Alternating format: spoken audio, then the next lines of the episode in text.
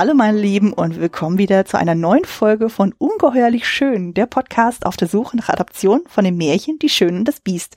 Ich bin Anne, aka die Kostümfrau und mein heutiger Gast ist der Thomas. Hallöchen. Hallo. Wir beide kennen uns ja schon ein bisschen so. Du warst ja schon zweimal zu Gast bei Klassiker Fable mit Westworld und Prinzessin Mononoke. Für jene, ja. die diese Folgen noch nicht gehört haben sollten, hört auf jeden Fall nochmal rein. Aber für jene, die die Folgen nicht kennen, magst du nochmal ein, zwei Worte zu deiner Person sagen, wer du bist, was du so machst und woher man dich kennt. Ja, erstmal vielen Dank für die Einladung. Ich freue mich immer und das ist ja zum ersten Mal, dass ich dann bei Ungeheuerlich Schön dabei sein darf. Ja. Ja, ähm, ich bin der Thomas von Schöner Denken und ähm, das ist schon ein ziemlich altes Angebot. Wir haben 2004 angefangen, so 2006 sind wir richtig durchgestartet und seit 2008 machen wir das als Podcast. Zurzeit, ich glaube, ich produziere Folge 1178. Ähm, ja, es sammelt sich ein bisschen was zusammen in all den Jahren. Ähm, und aktuell hatten wir den Film Unruh, ist ein Schweizer Film von Cyril Schäublin mhm. über anarchistische Uhrmacherinnen im Berner Jura 1877. Es war sehr abgefahren, sogar der Regisseur dabei gewesen. Also nicht im Podcast, aber dann im, ähm, nach dem Film. Das war ganz interessant. Und ja, das ist auch so unser Konzept, dass wir direkt nach dem Film unsere Eindrücke aufnehmen. So wirklich der allererste ungefilterte Eindruck und das sind meistens so eine Viertelstunde, manchmal auch weniger. Und ähm, davon abgesehen haben wir auch tiefergehende Folgen. Wir sind ähm, immer auf Nippon Connection, dem japanischen Filmfestival in Frankfurt und machen dort auch das Powwow, also da, wo sich alle Podcaster und Blogger und so weiter ähm, treffen auf dem Festival.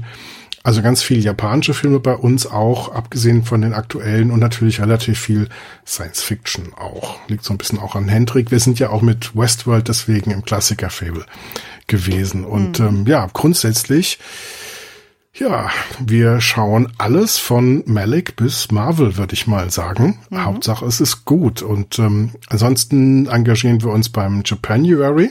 Das ist ja dann auch hier auch ähm, nicht uninteressant. Mhm. Und ähm, wir betreuen das Film-Podcast-Verzeichnis, wo natürlich auch alle deine Podcasts aufgeführt sind. Danke und, dafür. Ähm, und wir machen, ähm, ähm, gestartet von Michael Schlee von Schneeland, äh, machen wir einen Podcast über Keisuke Kinoshita und äh, besprechen da alle Filme des Meisterregisseurs, den eigentlich außerhalb von Japan ganz viele nicht kennen.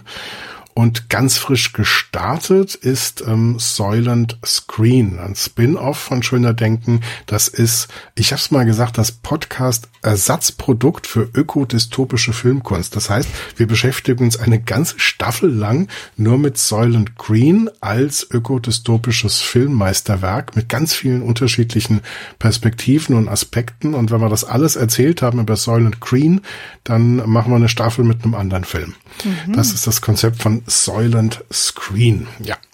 Und jetzt weißt du, ähm, was ich alles momentan bei den Filmpodcasts mache. Ein großes, fleißiges Bienchen. Das ist erstaunlich. ja. Das kannst du sagen. Ja. ja. aber sowas schafft man echt nur so viel zu machen, so wenn man keine Kinder hat, glaube ich. Das ist äh, erstaunlich. Kein Sport, kein Schlaf, keine Kinder, das ist das Geheimnis. Mhm. Mhm. Ja, aber gut, ich würde mein Kind auch nicht missen wollen, von daher. Äh, alles eine Frage ja. der Prioritäten so. Nee, aber alles auf jeden Fall sehr, sehr spannende Geschichten. Genau, du hast den Japanuary schon angesprochen. Auf den gehen wir ja auch nochmal ein, weil diese Folge erscheint ja passend zu diesem Thema. Ähm, ich weiß gar nicht mehr, wie der zustande kam. Also ich meine, mich erinnern zu können, so dass das irgendwie mal mit Nenad irgendwie anfing und mit den Abspannguckern und dann verselbstständigte sich das irgendwie über Twitter, glaube ich. Ja, Schuld war Politik und Liebe. Der ah, okay. ähm, macht, hat, hat den Vorschlag, also die Jungs von Abspanngucker meinten, irgendwie muss mir doch jemand mal noch erklären, was ich für japanische Filme gucken soll. Mhm. Und dann ähm, sagte der Kollege von Politik und Liebe ähm, von dem Twitter-Kanal einfach ähm, sowas wie den Horror Oktober machen, ja, und mhm. einfach den Japanuary machen. Und ähm, dann können wir in Januar japanische Filme gucken. Und ja, das ähm, war dann so eine Schnapsidee und dann war, glaube ich, noch der, der Michael von Compendium des Unbehagens hat sich da noch mit rein gleich begeben und dann hatten wir irgendwie nach ein paar Tagen ein komplettes Konzept und alles und ähm, im darauffolgenden Januar hat es schon angefangen und seit der Zeit machen wir das. Ja, sehr schön. Genau, ihr pflegt ja auch eine Homepage dazu. Also alle, die sich dafür interessieren, ihr könnt ja mal da gezielt gucken. Ich werde das in den Shownotes auf jeden Fall verlinken. Ist auch super einfach zu finden. japanuary.de. Kein jo. Problem. Genau. Also auf jeden Fall passender Titel auf jeden Fall zu dem Thema. Und ähm, genau, da ist es schon ein bisschen angerissen. Äh, ihr wart ja auch bei der Nippon Connection auch gewesen und da habt ja. ihr auch äh, unter anderem den Film besprochen, über den wir heute dann reden. Das war ja dann letztes Jahr im Juni 2022, aber darauf kommen wir nachher ja. nochmal zu sprechen. Vorweg möchte ich nochmal auf die Einstiegsfrage eingehen.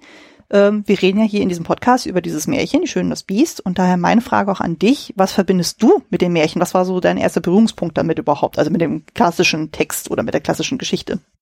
Ja, ich bin immer so ein bisschen auf Abstand zu diesem Stoff geblieben. Ich hatte eigentlich immer einen negativen Blick auf den Stoff, mhm. weil ähm, diese Grundgeschichte, also je nachdem, wie man, wie man den Blick drauf wirft. Also wenn man da eine negative Perspektive drauf hat, dann kann man ja sagen, da ist ein monströser Mann und der hält eine Frau gefangen, mhm. bis sie in die Heirat einwilligt. Mhm. Das ist ja jetzt aus, aus unserer gegenwärtigen Perspektive ist das ja schon mal eine sehr, sehr schwierige Ausgangsposition. Und mhm. ähm, was, die Frage ist, welche Botschaft steckt dahinter? Liebe Frauen, akzeptiert eure toxische Beziehung. Ähm, liebe Frauen, ordnet euch einem monströsen Mann unter und ihr müsst mit Liebe die Defizite eures monströsen Mannes ausgleichen. Das erinnert mich so an die aktuellen Afterfilme. Ja, also so diese, dieses.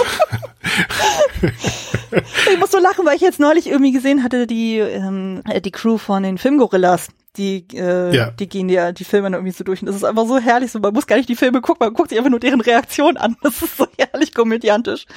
Und du denkst so, ja, ja.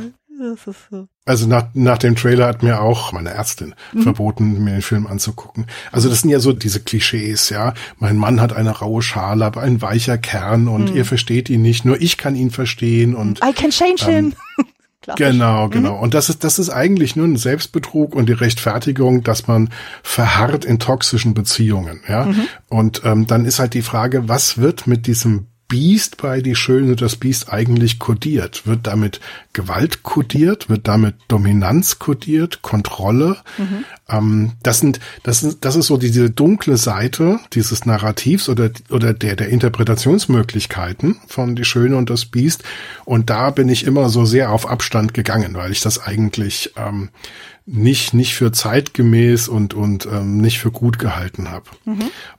Die andere Seite ist natürlich, ähm, es gibt natürlich auch ein positives Narrativ, denn du hast eine Partnerin, die sich überhaupt nicht um die Äußerlichkeiten des Partners schert. Mhm. Also die ganzen negativen Vorurteile, die man oft hat, dass der Mann oder der Partner, ähm, muss ja nicht unbedingt ein Mann sein, dass der Partner nicht den Ansprüchen genügt oder nicht den, den Anforderungen, auch schon im Erscheinungsbild, ähm, das ist ja dann auch anderweitig interpretierbar, ja. Guess who's coming to dinner? Es kann, muss ja nicht sein, dass er irgendwie monströs ist. Es reicht ja schon völlig aus, dass er nicht weiß ist, ja. Mhm. Ähm, oder dass er ähm, einen anderen Glauben hat oder was auch immer, ja. Also dann, dann ist das ähm, ein ganz anderes und ein, ein positives, ein interessantes Narrativ. Aber mhm. ich hatte eigentlich mit dem Märchen immer dieses, der hält die Frau gefangen, bis sie Ja sagt. Mhm.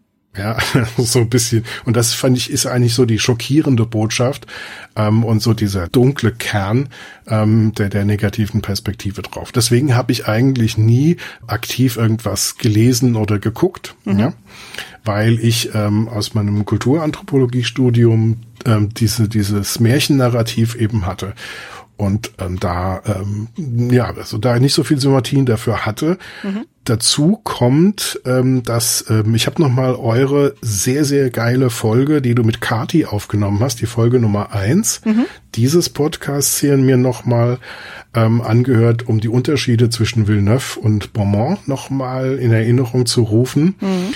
Und ähm, diese Geschichte, die Schön und das Biest, ist ja auch gerade in der Villeneuve-Version unglaublich klassistisch. Mhm. Da werden ja Stände, Unterschiede werden ja gerechtfertigt mhm. und restauriert und gerettet und weitergegeben. Und ähm, da, da frage ich mich natürlich, ähm, Villeneuve und Beaumont waren ja Gouvernantinnen. Mhm. Da frage ich mich, welche Botschaft wollten die eigentlich ihren jungen Leserinnen vermitteln, wenn sie die Geschichten so erzählt haben? Gerade bei Villeneuve, das ist mhm. dann irgendwie noch 20 Jahre älter als, als Beaumont. Ähm, und da, da stecken ja noch diese längeren Geschichten drin, die das noch stärker, ähm, also auch die Schöne muss adlig sein und so weiter. Ähm, das ist, das ist auch etwas. Ich habe mittlerweile eine derartige Abneigung gegen Royals und ähm, eine derartige Abneigung dagegen, dass irgendjemand anders behandelt wird, weil er adlig ist. Mhm. Zumal Adel überhaupt nur noch ein Namensbestandteil ist und es gibt keine Standesunterschiede mehr. Mhm. Ja, das steht in unserer Verfassung, dass es keine Unterschiede gibt und äh, dass wir unsere Aufmerksamkeit aber dann ständig ähm, darauf immer noch lenken, ob jemand adlig ist oder nicht und ob jemand ein Royal ist oder nicht und dann ist er dann ähm, verrückt genug und schreibt mit Mitte 30 eine Biografie, in der er lauter banale Dinge erzählt und das interessiert die Leute, weil ja, einer aus einer königlichen Familie kommt. Aber was bedeutet das? Das bedeutet gar nichts. Hm. Aber in dem Stoff, die Schöne das Beast, also auf jeden Fall in der Villeneuve-Version, bedeutet das alles. Weil es einen. Unterschied darüber macht, ob du heiraten darfst und ob du Teil, ob du Protagonist dieser Geschichte sein darfst. Also das sind dann so, so, so, so Elemente dieses Stoffes, die mir eigentlich auf den Zeiger gehen. Ja. Aber da müsstet ihr eigentlich die Bon, da müsstet ihr entsprechend die Beaumont-Version etwas mehr zugesagt haben aufgrund des Endes, wo es ja dann wirklich egal ist. Auf jeden Fall. Definitiv. Mhm. Ich halte die für, die ist auch in ihrer Bauform, dass sie nicht hinten dran noch anfängt, nochmal alle Vorgeschichten rauszuzerren, mhm. äh, schon mal deutlich, deutlich lesbarer und sinnvoller als die Villeneuve-Version. Mhm. Ja. ja. ja. Genau, für jene, die die Folge noch nicht gehört haben, hört da auf jeden Fall nochmal rein. Also da dröseln ja Kathi und ich das wirklich ja explizit dann nochmal auf, dann so, wo dann tatsächlich die Unterschiede sind, Gemeinsamkeiten, was sich äh, Beaumont so bei den Kürzungen wahrscheinlich gedacht hat und so. Also das ist wirklich ein krasser Unterschied und vor allem, wenn man überlegt, so was dann tatsächlich heutzutage von dem Ursprungsstoff in Anführungszeichen, also ich meine, diese Materie mit der Tierehe und sowas ist ja schon wesentlich älter, ähm, aber was dann einfach von einem Beaumont-Konstrukt, der noch übrig geblieben ist, wie zum Beispiel in dem heutigen Film, über den wir heute noch reden. Ähm, ja, und ähm, das, das ganz großes Lob, die Folge ähm, Kati und du, ihr habt das super aufgedröselt. Oh, also das hört Danke. sich auch, hört sich auch sehr gut weg. Ja, also wir haben uns ja auch wirklich bemüht, in eine gute Struktur reinzugehen, dass es nicht super verwirrend ist. Wobei ich mir auch hab schon sagen lassen, so, also gerade ab dem Punkt, wo wir dann versuchen, Villeneuve nachzuerzählen, da wird es irgendwann echt sehr, sehr tricky. Deshalb hatten wir es ja auch schon bewusst so gemacht, dass wir erst über Beaumont reden, dass eins zumindest klar ist, okay, das ist so die Grundgeschichte und das andere ist die Extended Version quasi. Ähm, dass man der ja noch noch so halbwegs folgen kann, weil sonst wird es mich super, super irritiert. Nein, nein, nein, nein. Es, es, es, das liegt an den Hörern, nicht an euch. Ihr macht das optimal. Ja, Dankeschön, Dankeschön. Also, Kathi ist ja auf jeden Fall irgendwann nochmal für eine spätere Folge nochmal geplant, so mal gucken, wann die kommt, aber wir haben schon abgesprochen, so da gibt's den einen oder anderen Stoff, über den wir nochmal zusammen reden wollen. Ähm, könnt ihr ja, schon mal drüber sehr freuen. Gut. Ja, ne? Mal gucken, wann das kommt. Es ist ja immer so eine Sache mit Terminplanung und Programmplanung und wann hat man auch noch Privatleben, so was irgendwie noch da mit reinpasst. Aber ihr werdet auf jeden Fall Gehörstoff noch bekommen in irgendeiner Form. Genau, dann denke ich mal, können wir auch schon direkt zum Thema der Folge kommen. Es sei denn, du wolltest noch ein, zwei Worte noch sagen zu deinem Bezug zum Märchen selber. Nee, nee, damit bin ich schon durch. Und es ist nur so, dass das Bell tatsächlich eine, eine positive Berührung mit dem Stoff war. Mhm. Also ein praktischen Neueinstieg in das Thema. Das muss man schon sagen. Also ja. hat mich ein bisschen aus dieser negativen Perspektive rausgeholt. Sehr schön, sehr schön. Gut. Genau, damit äh, kommen wir jetzt wirklich zum Thema der Folge. Du hast den Titel ja schon genannt. Äh, wir sprechen über Bell, ein Anime aus dem Jahr 2021 im Original, ich hoffe, ich spreche es richtig aus, Ryuto Sobakasu no Hime, was so grob übersetzt bedeutet, der Drache und die sommersprossige Prinzessin. Finde ich schon mal interessant zu yep. sehen, so dass dann der Originaltitel deutlich länger ist als der internationale Titel, wo man sich einfach nur noch auf Bell konzentriert hat, wo ich denke so, okay, irgendwie, ja. wenn man sich diesen Film anguckt, macht das auch irgendwie Sinn, dann nur Bell im Titel zu haben und nicht noch äh, äh, The Dragon, so, aber darüber reden wir auch noch. Und äh, an der Stelle auch nochmal den Hinweis, ich war letztes Jahr im Sommer zu Gast bei Katz äh, von Christian Eichler und da war ich jetzt Gäste noch eingeladen, wo wir generell über dieses Märchen gesprochen haben. Also äh, so dieses Grundding, so warum äh, nimmt man den Stoff immer wieder und verfilmt das immer wieder neu, wo wir uns ein bisschen auf die Verfilmung von Cocteau, Disney und jetzt auch eben passend zum Release des Films dann auch ähm, Mamoru Hosodas Film und zu dem Zeitpunkt konnte ich den Film auch noch nicht sehen, weil halt Pandemie. Ich habe ein Kind zu Hause, ähm, da geht man jetzt nicht einfach so unbedingt ins Kino. Aber ich hatte mir relativ viel im Vorfeld dann schon angelesen gehabt und konnte das in etwa schon einordnen, so was wahrscheinlich dieser Film behandeln wird und es passte eigentlich ganz gut. Aber diesmal haben wir beide den Film auch gesehen, auch mehrfach schon gesehen und ich denke mal, da können wir noch mal mehr in Medias Res dann auch gehen. Ja. Genau. Ähm, bevor wir dazu kommen, so noch mal jetzt vorweg. Was war denn so dein erster Kontakt mit dem Film? War das dann wirklich erst ist dann die Nippon Connection oder hattest du im Vorfeld schon was davon mitbekommen? Ja, also be bevor wir auf, auf äh, den ersten Kontakt mit Bell kommen, habe ich mich dran erinnert, wann ich überhaupt ähm, das erste Mal einen Kontakt mit dem Filmstoff im Kino hatte. Mhm. Das war nämlich die Disney-Version. Mhm. Ich glaube, kann das sein, 1991? Genau. Im deutschen Kino. Und ähm, ein Kumpel von mir wollte den in Wiesbaden im Kino sehen. Mhm. Und ähm, er war da ganz wild drauf. Ich sagte, ich gehe nur mit, wenn du es niemandem verrätst. Also damals war es für einen jungen Mann vielleicht nicht so imagefördernd zu sagen, ich war gerade in einem Disney-Film. Mhm. Und den fand ich damals eigentlich ganz okay. Er hat mich aber jetzt nicht so schwer beeindruckt. Das mhm. ist jetzt in einem Alter, in dem man dann eher so Actionfilme guckt. Also, dann war das, ähm, ja, war okay, aber mhm. hat mich nicht so tief beeindruckt. Und Bell hatte ich tatsächlich auf Nippon Connection ähm, gesehen. Mhm. In diesem Festival-Zusammenhang, da muss man immer wissen, wer nicht äh, ähm, häufiger auf Festivals ist. Da ist die Intensität, mit der man Filme anschaut, ist besonders, weil man ist da in einer Gruppe von, also wenn in so einem Film wie Bell, da waren vielleicht 300 Leute mhm. oder 400 Leute im Mousson-Turm. Und die sind alle wegen dieses Films gekommen. Die waren also alle sehr motiviert, sehr aufmerksam. Es gibt eine völlig andere Atmosphäre. Mhm. Wenn du dann auf dem Festival so einen Film guckst, ähm, bei Nippon Connection ist es so, dass auch oft noch die Regisseure da sind und so. Das ist jetzt ähm, 22 waren jetzt nach der Pandemie ähm, oder in den ja, es war noch nicht nach der Pandemie, aber schon so, dass man dort sein durfte, war es dann, äh, waren nicht so viele Regisseure aus Japan angereist. Zum mhm. Teil hatten die Angst, dass sie nicht wieder zurückkommen würden. Mhm. Ähm, aber es war doch schon ein Erlebnis und ähm, mich äh, ähm, ja beeindruckt das auch, der, auch diese Rahmenbedingungen beeindrucken mich dann. Und ähm, dann ähm, waren wir drin mit Helena und Malte von Sneaky Monday und ähm, Steffen war noch dabei von Film verrückt. Mhm. Und ähm, mit denen habe ich dann auch dieses Schöner Denkenspiel gespielt. Das heißt, wir sind rausgegangen und ich habe ihnen gleich das Mikrofon und die Nase gehalten und gleich den allerersten Eindruck eingeholt. Es war so ein zwölf Minuten Podcast haben wir gemacht. Die Folge, boah, was war es, 1145, glaube genau. ich. Und ähm, ja, und es stellte sich heraus, dass drei von vier sehr beeindruckt und, und äh, sehr positiv beeindruckt waren und ähm, einer nicht, nämlich Steffen. Mhm. Ähm, aber da müssen wir jetzt noch nicht so ganz in die Tiefe gehen, aber auf dem Festival hat er mich umgehauen und ähm, mir ging's wie Helena. Ich habe auch ziemlich geweint an oh. einer Stelle relativ gegen Ende. Da werden wir noch drüber sprechen. Mhm. Da hat er seine Wirkung nicht verfehlt und ähm, er wirkt auch, ähm, also dieser, dieser Musorturm, der hat mittlerweile doch eine relativ große Leinwand und eine gute Tonanlage, ist also wie in einem großen Kino. Und ja, die virtuelle Welt und die Musik äh, und ähm, boah, das hat schon, das hat schon alles reingeschlagen. Das hm. war schon ein richtiges Kinoerlebnis. Macht dann auch ordentlich Wumms dann so. Also das ist von den Bildern her, was ich auch gesehen hatte, weiß ich auch so, dachte ich mir auch so, okay, das muss man eigentlich auf der größtmöglichsten Leinwand ever sehen. Also allein so die ersten drei Minuten ja. oder so.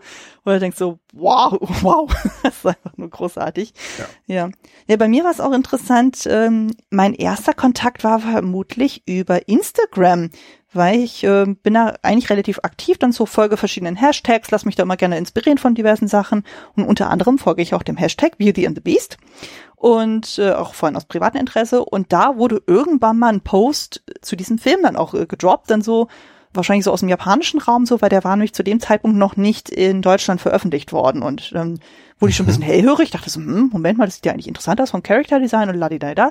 Und dachte so, hm, okay, was ist das? Ich will mehr darüber wissen. Und dann hatte ich ewig lang nichts dazu gefunden und irgendwann kam dann so Stück für Stück dann so raus, okay, jetzt läuft dann Japan im Kino und jetzt kommt er zu uns ins Kino und dann habe ich natürlich versucht über YouTube die ganzen Soundtracks-Lieder äh, da irgendwie dann mir zu, reinzuziehen und so. Also ich war, äh, kannte quasi die Musik dann schon lange bevor ich den Film gesehen habe und war da schon sofort gehuckt, wo ich dachte so, oh mein Gott, das ist großartig und dann halt auch einfach wunderschön.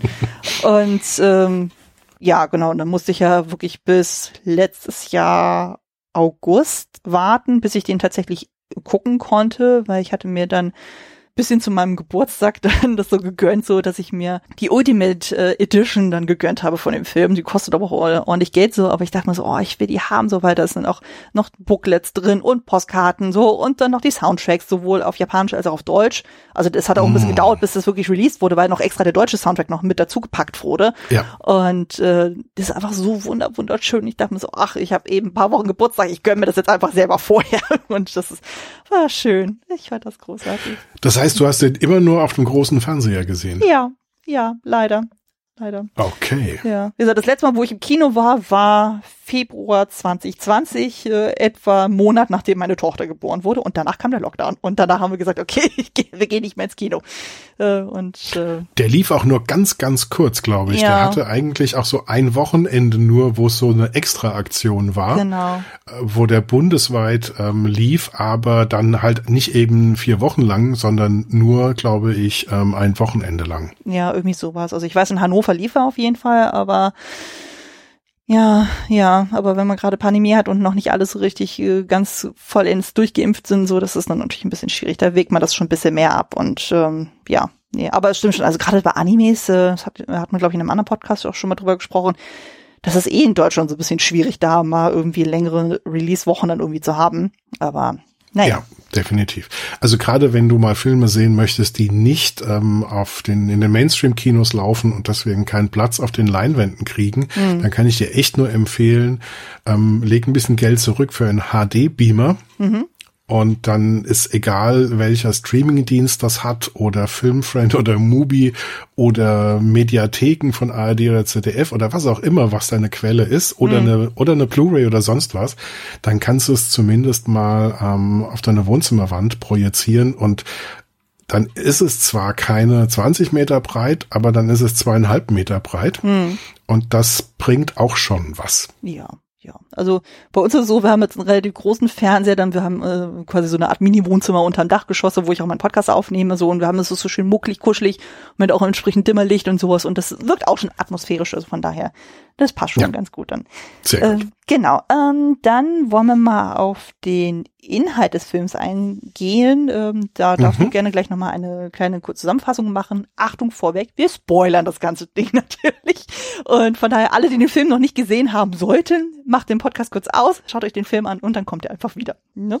Genau, jetzt spoilen wir nämlich, genau, wenn ich jetzt hier äh, von dir die Erlaubnis habe, dann kann ich hier das auch offen erzählen, weil ja. es gibt dann schon ein paar Wendungen und Drehungen, die sollte man nicht wissen, wenn man so gerne im Film etwas überrascht wird. Hm, und da gibt es ja einiges. Es gibt einiges. Im Mittelpunkt steht ein Mädchen namens Susu, etwa 15 Jahre alt. Ich glaube, die ist 17. 17 schon? Ah, mhm. schau an. 17 schon. Und ähm, sie ist ähm, ja in einer schwierigen Situation. Ihre Mutter ist ähm, schon vor einigen Jahren gestorben. Die Mutter ist ertrunken, als sie ein fremdes Mädchen im Fluss gerettet hat. Das Kind konnte, also tatsächlich das Mädchen hat sie gerettet, aber sie selbst ist ertrunken.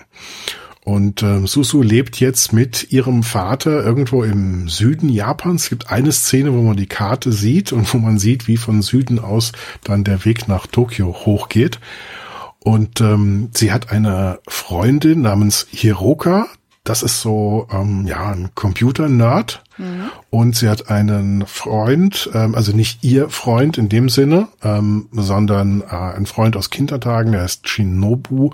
Und zudem gibt es ähm, ein ungeklärtes Verhältnis, ob er nur so ein großer Bruder ist oder ob das auch eine romantische Ebene hat. Das ist auch Thema im Film. Und Susu ist praktisch traumatisiert seit dem Tod ihrer Mutter. Sie kann, was sie immer gemacht hat, ähm, mit ihrer Mutter auch, ist ähm, eben zu singen und das kann sie nicht mehr. Dann kommt aber der Wendepunkt, dass sie ähm, von, ich glaube, von ihrer Freundin Hiroka gesagt bekommt, geht doch in diese digitale Metaverse-Welt, die U heißt, einfach nur U. Und da geht sie tatsächlich rein und ähm, da gibt's eine Smartphone-App und da gibt's so ganz spezielle Kopfhörer. Und dann passiert so eine, so eine Art Technomagie. Und zwar gibt es die Möglichkeit, mit diese, in dieser, in diese Welt einzudringen oder reinzugehen, ähm, indem diese App über die Kopfhörer die biometrischen Daten nimmt und daraus selbst den digitalen Avatar passend zu den biometrischen Daten erstellt. Ein sogenanntes AS. Und das ist praktisch ein Avatar, der das, das Innere und das Wesen desjenigen dann in die virtuelle Welt projiziert und man hat keinen Einfluss darauf, wie das aussieht. Das wird also nicht selbst zusammengestellt, wie wir das kennen, wenn wir das für irgendein Computerspiel oder so machen. Nein, dieser Avatar entsteht auf, ich würde sagen, technomagische Weise durch dieses Programm. Und ähm, ja, das bedeutet dann, dass äh, Susu in dieser Welt als Belle auftaucht. Sie sieht aus dann ein bisschen wie sie selbst, ein bisschen auch wie eine hübschere Schulfreundin. Und vor allen Dingen stellt sie fest, in dieser Welt kann sie singen.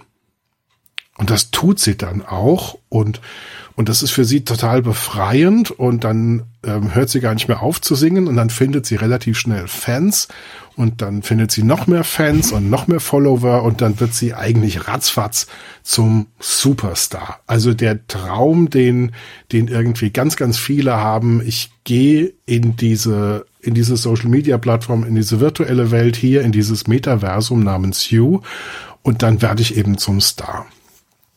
Und ähm, es steigert sich dann so weit, dass sie dann relativ schnell ein großes Konzert, wo ganz, ganz viele Leute zuhören und dabei sein wollen, äh, geben möchte. Und dann wird's aber gleich dramatisch. Das wird dadurch unterbrochen, dass das Biest auftaucht, das bis dahin gar keine Rolle gespielt hat. Und das Beast ähm, wird gejagt von Justice. Justice ist so eine selbsternannte Polizei in You. Die ist nicht von den Machern von You, sondern die haben sich praktisch selbst ernannt und haben irgendwelche Firmen, die sie sponsern. Und das Biest wird gejagt, weil es praktisch bei allen Kämpfen antritt und ähm, auf sehr ruppige Art und Weise alle besiegt und auch irgendwie schrecklich aussieht. Aber das ist dann die Frage, sieht er wirklich schrecklich aus? Es ist so, so, so eine Art japanischer magischer Wolf mit einem wunderbaren Umhang ähm, und ähm, praktisch die, die Narben, die auf diesem Umhang zu sehen sind, wie Narben auf der Haut, aber sie sind dabei, wie soll ich sagen, ähm, eher wie Gemälde. Ja, das also soll so blaue Flecken so etwa äh, imitieren.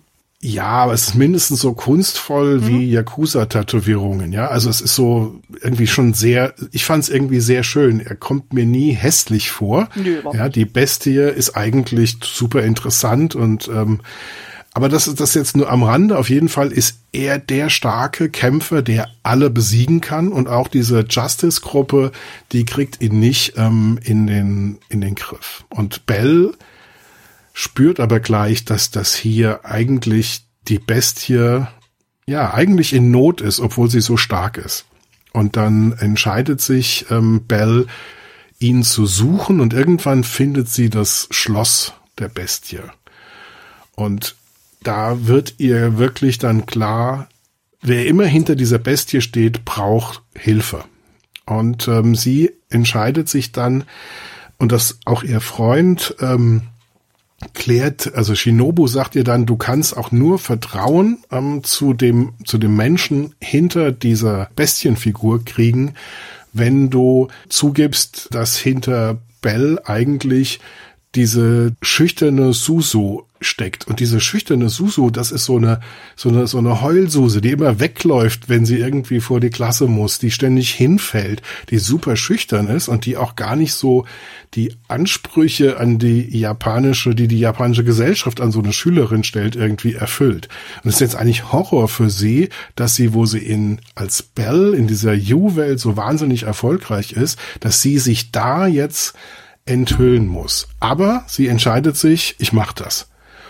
Und es gibt ein Riesenkonzert und sie fasst dann den Mut und ähm, zeigt sich in ihrer normalen Gestalt und singt und beeindruckt Millionen von Leuten, die da sind und beeindruckt die Leute und die sind wirklich total begeistert von ihrer Stimme und von ihrer Ausstrahlung, auch wenn sie nicht mehr so toll aussieht, wie ähm, Belle die ganze Zeit in dieser Welt aussah.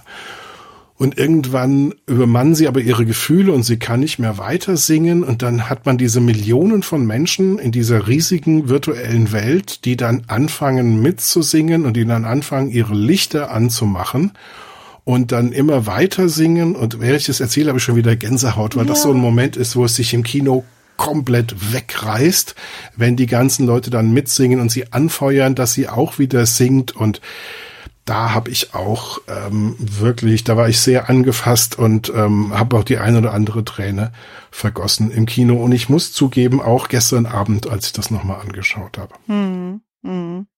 Vor allem, weil ja auch dann noch die Realisierung kommt, wo, äh, was so ihre Mutter selber betrifft. Also sie macht quasi so äh, bisschen Traumatherapie in dem Moment. Absolut, absolut. Das ist das der auch der kathartische Moment für sie, dass ähm, sie dadurch praktisch ihr, ihre Blockade sozusagen überwindet und dann auch in ihrer normalen Form singen kann. Das ist ganz interessant es taucht dann wieder ähm, ein Wal auf, der, der auf seinem Rücken lauter ähm, Lautsprecher hat und der sie dann durch dieses Konzert trägt und da wechselt sie dann auch wieder ihre, ihre Figur zu Belle zurück, nachdem alle Leute gesehen haben, wie sie wirklich aussieht. Hm. Das heißt, sie löst diesen Unterschied zwischen der künstlichen Figur und der realen Figur auf. Hm. Was auch noch so ein magischer Moment ist. Das Wichtigste ist aber, dass der Mensch, der hinter dieser Bestie steckt, dadurch Vertrauen zu ihr bekommt und dann ähm, versucht, mit ihr Kontakt aufzunehmen. Weil, ähm, und das ist jetzt äh, wirklich gespoilert, dahinter steckt ein Junge, der ähm, versucht, seinen kleineren Bruder und sich selbst zu schützen, weil der Vater gewalttätig ist. Auch da ist die Mutter gestorben und der Vater ist völlig überfordert und ist super streng gegenüber den Kindern, diesen beiden Jungs.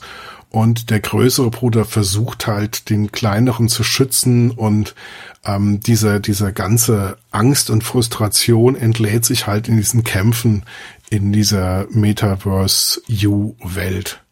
Und es ist aber klar, dass er auf jeden Fall, dass die beiden Jungs auf jeden Fall Hilfe brauchen, aber bevor sie sagen können, wo sie leben, wird die Verbindung vom Vater unterbrochen. Und sie müssen dann rausfinden, wie sie an die beiden rankommen, wie sie rausfinden, wo die beiden leben.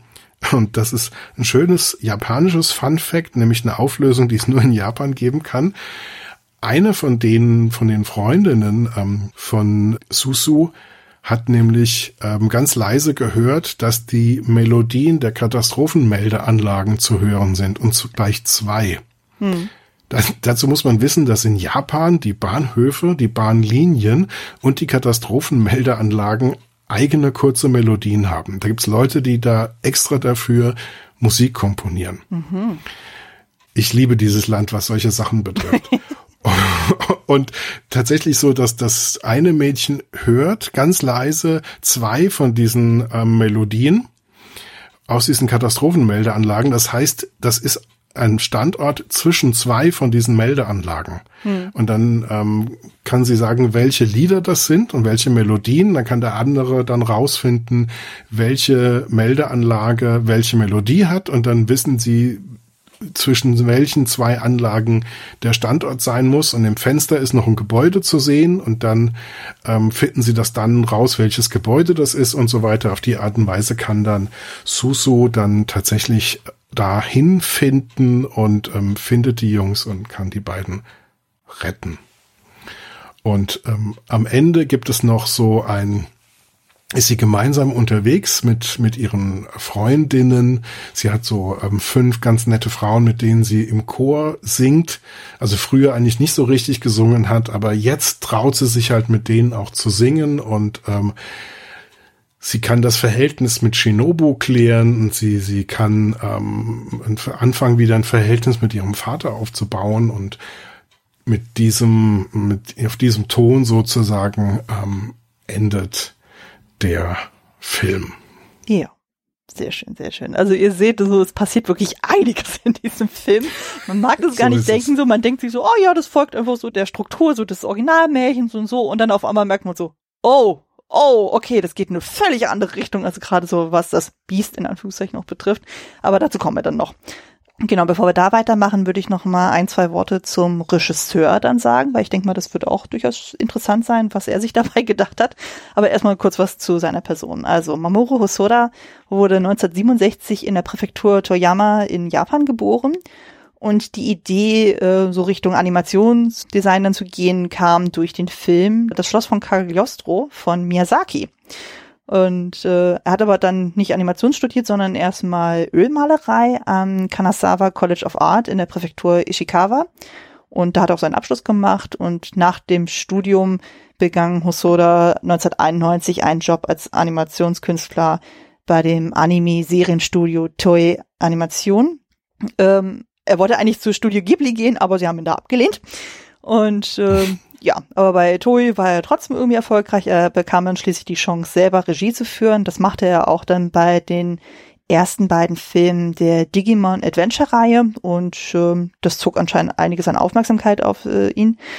Und äh, 2005 wechselte Hosoda aber zu dem Animationsstudio Madhouse und da hat er dann die heute jetzt auch recht bekannten Filme Das Mädchen, das durch die Zeit sprang und Summer Wars äh, dann gemacht. Die waren ziemlich erfolgreich. Die wurden auch beide mit dem Japan Academy Preis für Animation des Jahres ausgezeichnet. Also ist ja schon ziemlich beachtlich dann.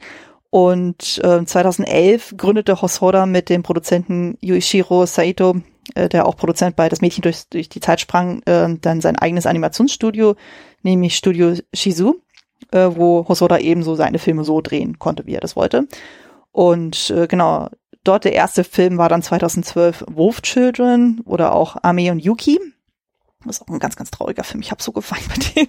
Ähm, genau, gefolgt dann von Der Junge und das Biest, Mirai und jetzt halt auch Bell. Und mhm. genau, dann kommen wir jetzt eben zur Verbindung mit dem Stoff. Ähm, Hosoda selbst ist ein riesiger Fan des Disney-Films, also Schön und das Biest. Äh, der kam halt in dem Jahr raus, wo Hosoda eben ähm, angefangen hat, bei Toei Animation zu arbeiten. Und Glenn Keane, der bei Disney das Beast animiert hat, war halt immer so sein großes Vorbild und äh, immer wenn Hosoda so mit sich gehadert hat, von wegen so, oh, werde ich immer, äh, werde ich irgendwann so gut sein, so und so war äh, Glenn Keane so ein bisschen so sein, äh, sein Leuchtturm in dem Ganzen, wo, an dem man sich so orientiert hat, von wegen so, ja, ich werde es irgendwann auch so schaffen und überhaupt so. Die haben sich auch irgendwann kennengelernt, also konnte irgendwann sogar sein Vorbild treffen.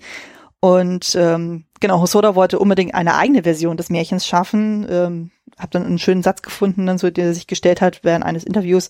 Wie würde die Schöne des Biest aussehen, wenn wir ihn in den Kontext des Internets und unserer heutigen modernen Gesellschaft stellen würden? Also in Bezug auf innere und äußere Schönheit, verflucht sein und vieles mehr. Und äh, kurzer privater Fun Fact, ähm, er ist selber Vater eines Sohns und einer Tochter. Ich glaube, die sind so drei Jahre auseinander. Und ähm, da hat er sich natürlich auch selber dann die Frage gestellt, wie seine Kinder die Zukunft in der Welt des Internets erleben werden und mit welchen Situationen sie durchaus konfrontiert werden könnten. Also die Frage stellt sich ja auch mhm. durchaus, wenn man sich dann, egal ob als reale Person oder als Avatar irgendwie ins Netz stellt und äh, wie da so die Resonanz ist. Das kriegt ja unsere Suzu ja auch dann teilweise ziemlich um die Ohren gehauen, was da so passiert. Das ist schon auf jeden Fall als Filmemacher auf jeden Fall eine spannende Frage, so die man sich dann stellen kann. Und Genau.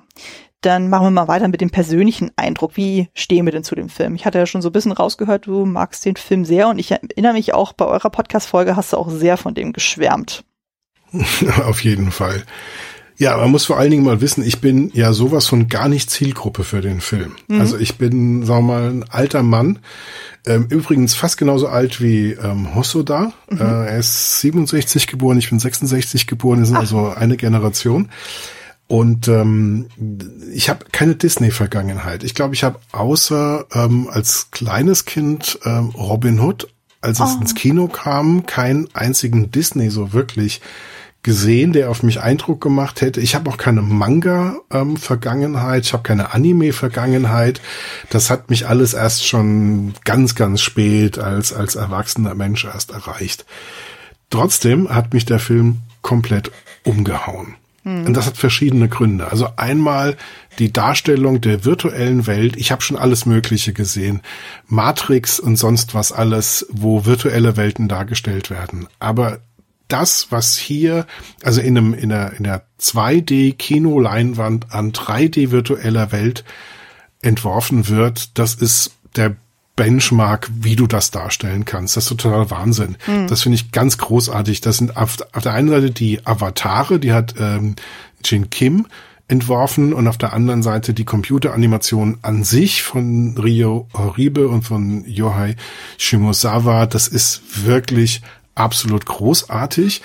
Die haben auch so, so einen Trick verwendet und zwar haben sie an den Rändern die Bilder in einer Art und Weise farbunscharf gemacht, wie wir das von 3D kennen, wenn wir die Brille abziehen. Mhm. Und das haben sie aber nur so ein bisschen am Rande gemacht und auf die Art und Weise bekommt das, was man 2D auf der Leinwand sieht, für uns noch mehr Räumlichkeit. Mhm. Ja, also es ist ganz, ganz großartig gemacht. Die, die Farben, die Bewegungen, wie sich durch diese Welten äh, da bewegt wird. Also das ist wirklich wahnsinnig beeindruckend. Aber das, das ist nicht alles. Auch die reale Welt ist wirklich großartige Anime-Kunst und ähm, das, das wir kennen ja diese, diese Studio Ghibli und auch diese Your Name und sonst was. Da ist überhaupt das Niveau in Japan ist wahnsinnig hoch und hm. in diesem hohen Niveau ist der Film ganz, ganz oben mit dabei. Und wie gesagt, in der virtuellen Welt haben sie eine Stufe erreicht, die habe ich so im Kino noch nicht gesehen. Ähm, vielleicht ist es tatsächlich so, dass es in der Animation Dinge da besser gelöst werden können. Also ich sag mal so, was Inception auf der Leinwand im normalen Kino war, ist Bell ähm, für das ähm, Anime-Kino. Mhm. Und ähm, das zweite, was mich total umgehauen hat, er hat ja sich vorgenommen, so eine Geschichte in die reale Zeit mit realen wichtigen Problemen zu bringen. Also die Kommunikation, das Internet und so weiter. Und tatsächlich geht es in dem Film ganz stark darum, diese Fluch und Segen dass du eine virtuelle Identität in einer virtuellen Welt hast. Also die Gefahr des Eskapismus auf der einen Seite und die Chance auf einen Safe Space, in dem du jenseits deines Traumas Dinge tun kannst. Hm. Dann das Thema Cybermobbing, virale Liebe, viraler Hass, das wird mehrfach im Film gezeigt, in dem einfach so eine Flut von Kommentaren aufploppt, die praktisch die Leute, die dann dem, dem, so, einer, einem Shitstorm zum Opfer fallen, praktisch umgeworfen, erstickt werden. Mhm. Das ist da ein großes Thema, dass das wirklich gut angegangen wird. Dann geht es sehr, sehr stark um, um die Trauer, um die eigene Trauer um die ähm, ja um das komplexe Verhältnis, das du als trauerndes Kind hast mit deinem noch lebenden Elternteil. Mhm. Das Thema ähm, ja Coming of Age. Ich fange langsam an erwachsen zu werden. Ja, ähm, bin ich verliebt und wenn ja, in wen? Ja, wer bin ich und wenn ja, wie viele? Also diese diese Phase, in der ich vollkommen verwirrt bin und meine Gefühle selbst überhaupt nicht verstehe. Wobei ähm, das Thema Sexualität an sich noch ausgeklammert wird aus dem Film. Also den Film kann man sehr gut auch jemand so zwischen 12 und 14 schon zeigen. Das ist gar kein Problem. Hm. Das, äh, das würde die Sache ja noch komplizierter machen. Das spielt noch nicht wirklich eine Rolle oder es ist nicht ausgesprochen. Aber dieses, dieses Coming-of-Age-Problem ich bin nichts, ich kann nichts, alle hassen mich. Also dieses, dieses, ähm, dieses Problem, wie komme ich zu einem Selbstwertgefühl, mhm. spielt auch eine ganz starke Rolle. Und als wäre das noch nicht genug für eine Variation von Die Schöne und das Biest kommt noch das Thema Gewalt in der Familie, Gewalt gegen Kinder noch dazu. Und ähm, boah, also das ist, der, der Film macht es nicht leicht, macht es uns nicht leicht und dafür, dass das ein Unterhaltungsfilm am Ende ist mit ganz bunten Bildern und Musik wie in einer großen Broadway-Show, ist das sehr, sehr gut umgesetzt und sehr authentisch und, und gut und richtig umgesetzt, so dass man als Zuschauer, gerade als junger Mensch, wahrscheinlich wirklich auch was mitnehmen kann. Hm. Ja, und der letzte Punkt ist natürlich, boah, scheiß die Wand an diese Musik, ist total großartig, ja. Also die emotionale Inszenierung der Musik, das ist, also wie gesagt, diese Szene mit dem Musik, als äh, mit mit dem Konzert, als sich ähm, Bell als Susu enthüllt und wie Millionen von Zuschauern diese Lichter anmachen und dann singen und dann der Wahl kommt und überhaupt. Also das ist, ähm, die Musik ist von Ludwig Fossell, von Taisei Iwasaki und von Jutta Bando, das ist einfach großartig. Es mhm. ist, ähm, sagen wir mal, sehr etablierte Pop, Schlager, Musik, wie auch immer. Ich, man kann sie ganz schwer ähm, ähm, wirklich beschreiben. Also es ist jetzt nicht irgendwas total Ungewöhnliches, aber es ist so wirkungsvoll. Und da hat man sich auch in der deutschen Fassung total angestrengt hat auch sehr gute Sänger und Sängerinnen gefunden. Vor allen Dingen die, die Sängerin, die auch die Stimme für Bell im Deutschen darstellt. Ich habe dann beide Fassungen dann immer hin und her geschaltet zwischendurch, aber so beim zweiten Gucken, nicht beim ersten Gucken. Und ähm, war überrascht, wie ähnlich und wie, wie beide sehr, sehr gut, sowohl die japanische Stimmversion als auch die deutsche Stimmversion ist. Und wie gut dann die deutschen Texte sind, das kann ich jetzt nicht beurteilen im direkten Vergleich zum japanischen, ähm, ob da die Übersetzung gelungen ist oder nicht. Ähm, wirkungsvoll ist es auf jeden Fall. Das stimmt natürlich. Also genau, so ein kleiner Funfact, also das Ganze ist ja von KSM Anime äh, dann in Deutschland dann irgendwie dann produziert worden und die deutsche Stimme ist ja hier Lara Loft, also die ja auch irgendwie streamt und äh, da hatte ich mich auch ein bisschen erkundigt und so und sie ist ja ähm, auch ausgebildete Musical-Darstellerin, hat aber relativ schnell auch gemerkt, hey, ähm, ich finde Synchronarbeit super und ihr wurde dann noch irgendwie gesagt, so, ja, naja, damit was, äh, da kriegst du keinen Fuß in die Tür dann so und jetzt macht sie fast nur noch das dann so und das war jetzt quasi so ihre erste Musical-Rolle so richtig. Also sie hat irgendwie einen Song bei Frozen 2 noch irgendwie dann gehabt, aber das ist jetzt quasi so ihre erste Musical-Hauptrolle gewesen in einem Film. Also von daher war es für sie auch was Besonderes. Und im Original ist es ja Kaho Nakamura. Und da war es ja auch irgendwie im Hosoda auch wichtig, dass dann die Person, die eben Suzu Schrägstrich Bell dann auch synchronisiert, dass die auch die Lyrics selber schreibt, um einfach so die Emotionalität dann auch rüberzubringen, wo ich dachte so, ja, das ah. kommt total rüber. äh, weil das ist ja wirklich hardcore emotional, was da teilweise gesungen wird. Also allein mit diesen das erstmal, wo sie in dann ist, dann so, wo sie dann singt, dann so und erstmal feststellt, oh, ich kann jetzt wieder singen und halt dann eben dieses Schlusskonzert so, wo auch denkst so, oh Gott, ist das so herzlich. Ähm, ja. ja, genau, also zu, zu, meinem Eindruck, ich hatte ihn ja das erstmal zu Hause dann gesehen, erstmal in der deutschen Synchro und dann äh, jetzt beim zweiten Mal ähm, im O-Ton und ähm, ich mochte den Film auch auf Anhieb. Ich war auch total die Zielgruppe tatsächlich. Also ich bin ja tatsächlich so ein Manga-Anime-Kind. Also bin ja halt, äh, bin ja 86er Jahrgang und ich bin ja dann in den 90ern viel mit RTL 2 Animes und so groß geworden. Also Sailor Moon war bei mir der Shit ever. Und diese ganzen Shoujo-Mangas, dann so habe ich auch sehr viel gelesen und konsumiert. So, das ist so mit Laufe der Jahre so ein bisschen abgeflaut und so, aber ich war dem Medium eigentlich immer relativ treu dann so und ähm, habe dann halt eben gesehen, oh Mensch, interessanter äh, Stil dann so und dann halt eben das Märchen. Dann dachte ich so, okay, gib den auf jeden Fall sofort eine Chance und dann halt Musical-Einlagen, sowieso großartig. Da habe ich auch irgendwie gelernt, Japan ist anscheinend nicht so die Musical- Kultur so, aber irgendwie wollte Hosoda anscheinend diese Musik irgendwie einbringen. Also von daher, das war anscheinend so seine Zwischenlösung. Also deswegen ist es kein klassisches ja, Musical. Also in, in, den japanischen Filmen, es gibt immer wieder Unterhaltungsfilme, wo auch ähm, viel gesungen wird. Mhm. Aber dass ähm, diese klassischen Musical-Filme, wie wir sie jetzt ähm, durch Andrew Lloyd Webber und so kennen, dafür gibt's keine parallele Tradition. Aber es gibt immer wieder Filme, in denen viel gesungen wird, aber mm. es, es, folgt anderen dramaturgischen Gegebenheiten. Mm, verstehe, verstehe. Fand ich auf jeden Fall interessant, so als ich das in, in der Recherche rausgefunden habe. Ich dachte, ach Mensch, so, also war mir, äh, ich meine, gut, jetzt wir in Deutschland, wir haben jetzt auch nicht so die klassische Musical-Kultur. Also wir konsumieren viel, aber ich glaube, so richtig groß selber produzieren macht man eigentlich auch gefühlt nichts äh, oder wenig dann. Und äh, naja, nachdem ich halt den Film das erste Mal gesehen hatte, ich habe den ja auch zusammen mit meinem Mann dann geschaut, dann so, der sowieso sehr anime-affin ist, aber halt eher andere Genres mag. Und äh, war dann auch ein bisschen überrascht, weil ich tatsächlich etwas mehr Bezug zum Märchen erwartet hatte und auch ein bisschen mehr Romanze, in Anführungszeichen, weil dann so, wie das am Ende dann äh, endet, ist ja doch sehr unerwartet. So, man denkt sich so, okay, irgendwie, ähm, wir haben die Bell-Figur, wir haben die Beast-Figur, sie kommen um zusammen, zusammen happily ever after. Aber es äh, läuft ja sein, äh, hat ja seine ganz an, äh, anderen Regeln.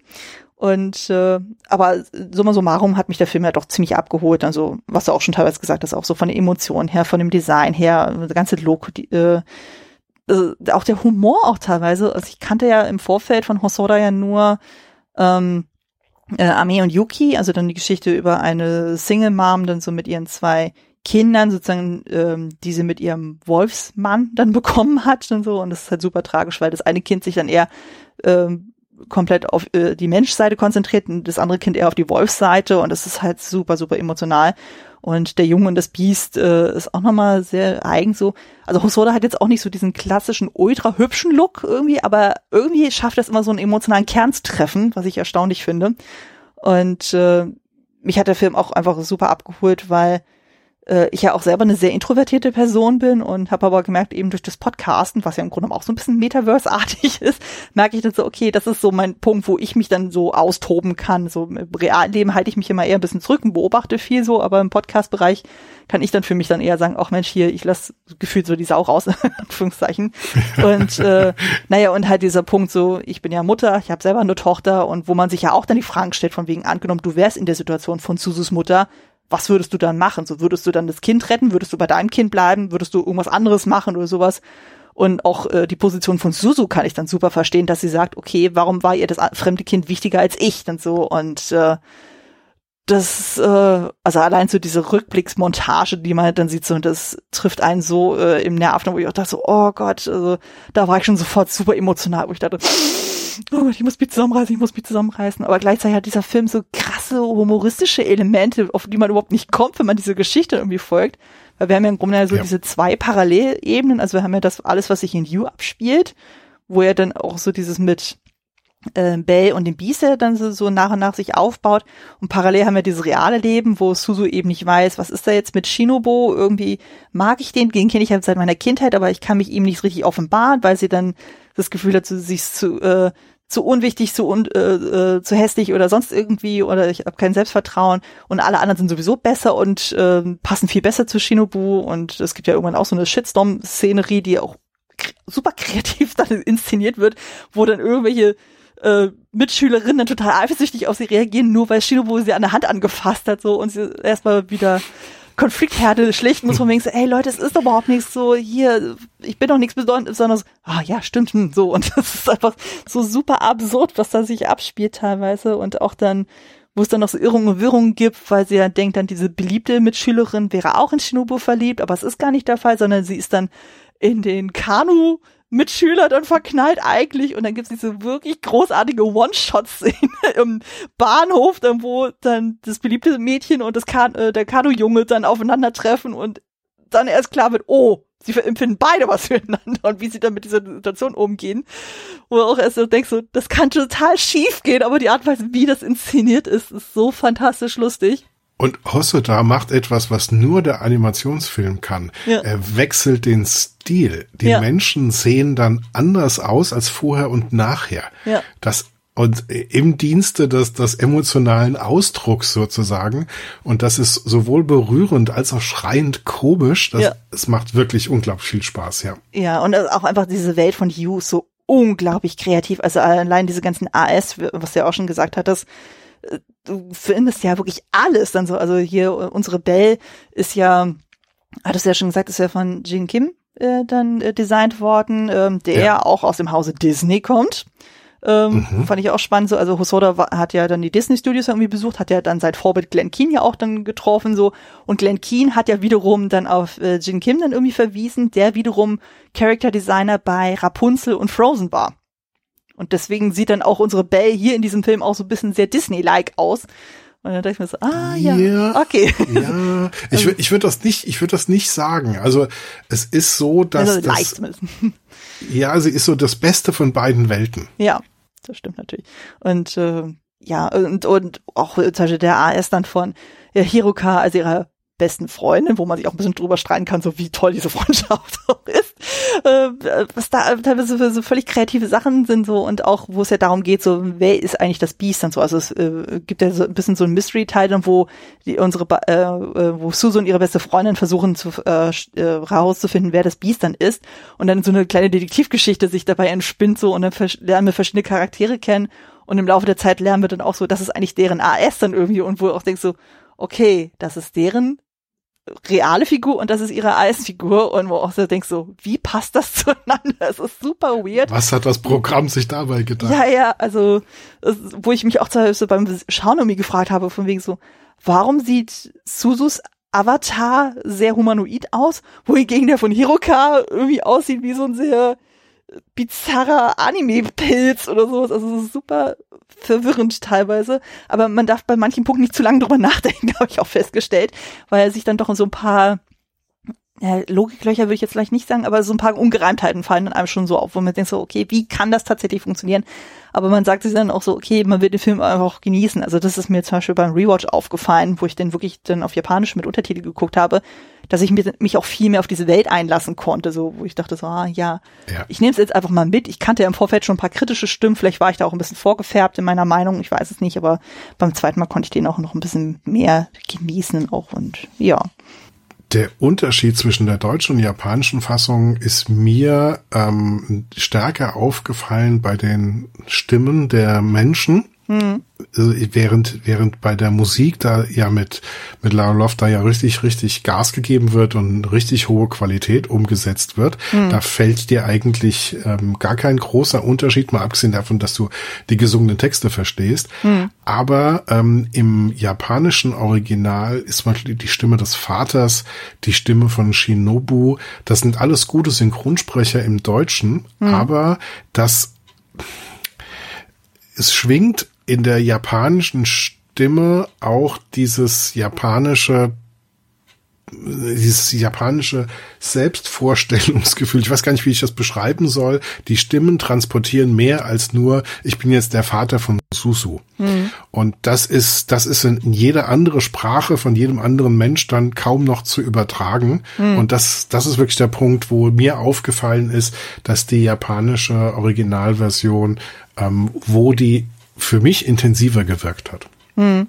Ja, das stimmt natürlich. Und auch teilweise dann auch so, bei manchen ist halt die Stimme ein bisschen höher, bei dem anderen ein bisschen tiefer und so und äh, auch so von der Emotionalität. Ich meine, das deutsche Synchronstudio hat sich wirklich, wirklich, wirklich große Mühe gegeben. Das muss man wirklich zugute ja, halten. Ja. Also ähm, habe ja so ein paar Behind the Scenes dann auch gesehen, also gerade mit den beiden Hauptfiguren, also mit Lara Loft und Patrick Wehr, die ja die beiden Hauptfiguren spielen oder sprechen so. Und da hat man auch wirklich mal gesehen, das ist ja irgendwie im Synchronstudio so, dass du ja dann wirklich nur die Clips bekommst, wo deine Figur ist. Du kennst nichts anderes aus, von diesem Film. Du kennst wirklich nur deine Clips. Du kriegst quasi einmal vorgezeigt, wie es im Original gesprochen wird. Und dann direkt danach hast du dann quasi die, die Blank-Version, wo du dann mhm. dein, deine Version dann drauf sprichst dann so und dann halt sprechen gucken musst, gut, beim, Jap äh, beim Anime ist es jetzt nicht ganz so krass mit den Lippenbewegungen so, aber wobei beim Singen hat man das schon ein bisschen gemerkt, dass man versucht hat, so ein bisschen, wenn der Mund sehr weit auf ist, dass ein entsprechender Vokal oder der Konsonant dann entsprechend so gelegt wird in irgendeiner Form. Ja. Also von da ist es ja immer auch super schwierig, so Songtexte dazu übersetzen. Man hat sich ja dann bei der Realfilm ja dann irgendwann davon verabschiedet, dass man die Texte mit übersetzt und man hat es einfach im O-Ton gelassen, weil dann doch aufgefallen wird, das sieht dann doch ein bisschen merkwürdig aus. Aber ja. Nee, aber, ja, aber das ist, das ist auch keine Kritik an der deutschen Version, sondern nein, nein, es ist nein. tatsächlich, wo jede, e-, egal wie gut die Synchronisation ist, wo sie an eine Grenze praktisch der, der Sprach- und Kulturunterschiede ähm, stößt, wo du einfach nicht mehr noch näher drankommen kannst, egal wie viel Mühe du dir gibst. Und die haben echt, die haben das schon so optimal gemacht, wie man es irgendwie hinkriegen kann. Definitiv. Ja, ja, auf jeden Fall. Naja, und so auf inhaltlicher Ebene, was du auch schon sagtest, also allein so dieser ich sag jetzt mal Twist, der am Ende auftaucht, dann mit Kay, also das ist ja quasi de, die Person hinter dem Beast, dann so, ja. da dachte ich auch so, uff, also ich kann mich nicht dran erinnern, dass ich irgendwie mal ein Anime gesehen hätte, wo das Thema häusliche Gewalt äh, thematisiert wird. Also ich kann mich ja. jetzt wirklich nicht dran erinnern. Also man sieht ja irgendwie Mord und Totschlag und äh, was und ich nicht was, aber einfach so dieses reale Setting mit realen Problemen habe ich, glaube ich, in der Form bisher auch noch nicht erlebt.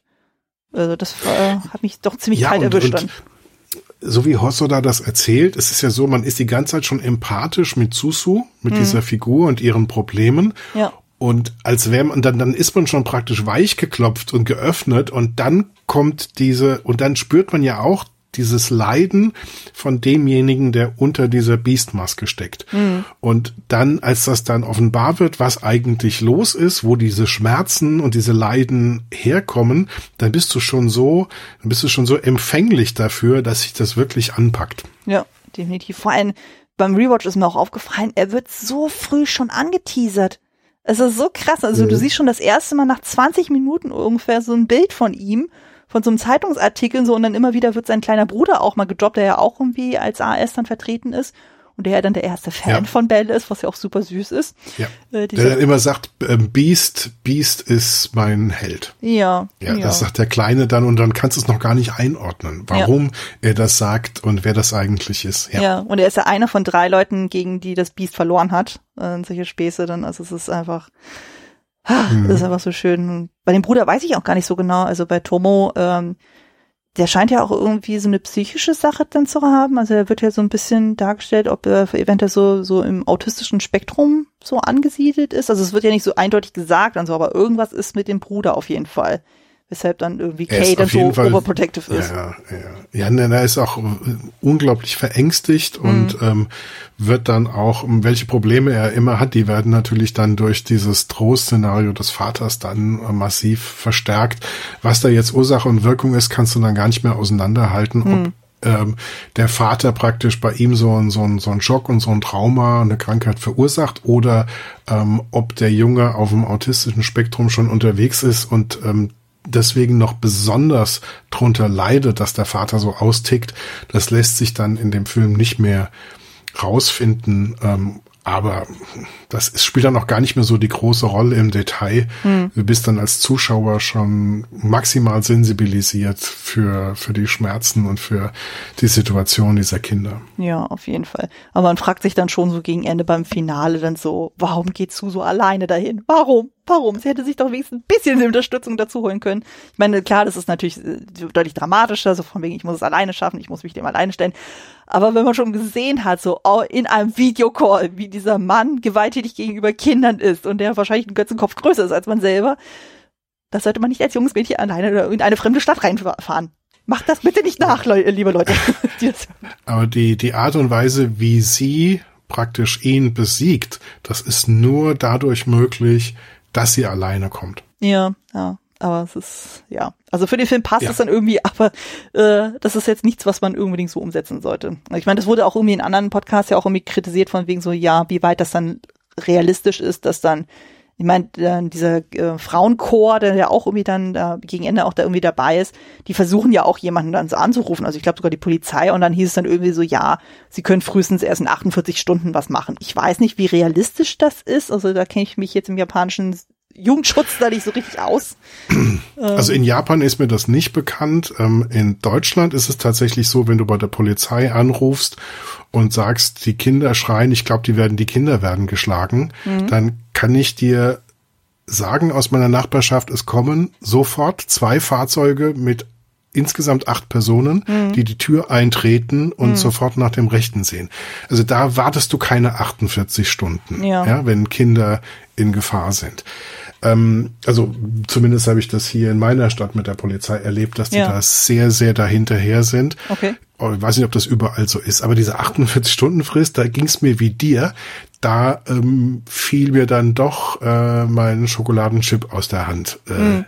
48 Stunden warten, wenn ein Kind in Gefahr ist. Ja, aber klar, es ist natürlich auch ein unrealistisches Setting, dass ja. sie dann ganz viele Freunde hat, die ihr helfen. Und ähm, das sind irgendwie 10, 12 Leute, die ihr helfen. Und als es dann hart auf hart kommt, bleiben die dann alle, wo sie sind. Und sie geht da alleine hin. Aber sie ist natürlich auch die Heldenfigur. Ja. Und ähm, Superman reitet da auch nicht mit 20 Leuten ein. Das stimmt, das stimmt. Ich meine, es ist irgendwie auch ein cooler Moment, wo die irgendwie sich alle da zusammentun und jeder trägt also seinen Beitrag äh, dazu bei, dann so, um das Rätsels Lösung zu sein, wo sie dann die beiden Jungs dann auch finden, so. Und das ist ja auch wirklich ein sehr emotionaler Moment, wo sie sich dann auch finden und umarmen und dann ist alles schön dann so. Aber genau. mir, hätte, mir fehlte am Ende doch ein bisschen noch so eine Grundauflösung. Also es wird zwar irgendwie gezeigt, wie der Vater so quasi verscheucht ist und so aber irgendwie hätte ich gerne so, so Aftermath irgendwie noch gerne gesehen, von wegen so geht's den Jungs wirklich, wirklich, wirklich gut und so und äh, haben die nochmal einen Videocall miteinander und wie geht's denn überhaupt? Sehen die sich irgendwann nochmal wieder? Ich habe Fragen. so ging's mir so ein bisschen. Ähm. Naja, aber am Ende des Tages ist das ein Musical auf der Basis eines Märchens. Ähm, ja. Und dann können wir, auch wenn ganz, ganz viele soziale, gesellschaftliche Themen angesprochen werden und für dieses Genre unglaublich äh, und unerwartet gut behandelt werden, können wir natürlich nicht die Maßstäbe einer Sozialreportage ja. am Ende anlegen. Ja, das muss man dann auch, also da verteidige ich auch die Entscheidungen, die da getroffen sind im, im Storytelling am Ende, ja. das dann auch offen zu lassen. Ja, also ich mag den Film trotzdem Film sozusagen, aber das war das, wo ich beim ersten Mal dachte so, äh, ja, ja, hm, irgendwie habe ich was anderes erwartet. so. Aber ich gut. kann es verstehen. Ja, immerhin, ja. immerhin. Genau. Ähm, dann würde ich mal vorschlagen, wir leiten mal über zu dem Analyseteil, also wo wir jetzt ein bisschen mehr auf das Märchen selber auch eingehen und inwieweit äh, da Hosroda das aufnimmt oder nicht. Also er hat ja gesagt, er möchte gerne eine moderne Version dieses Märchens machen.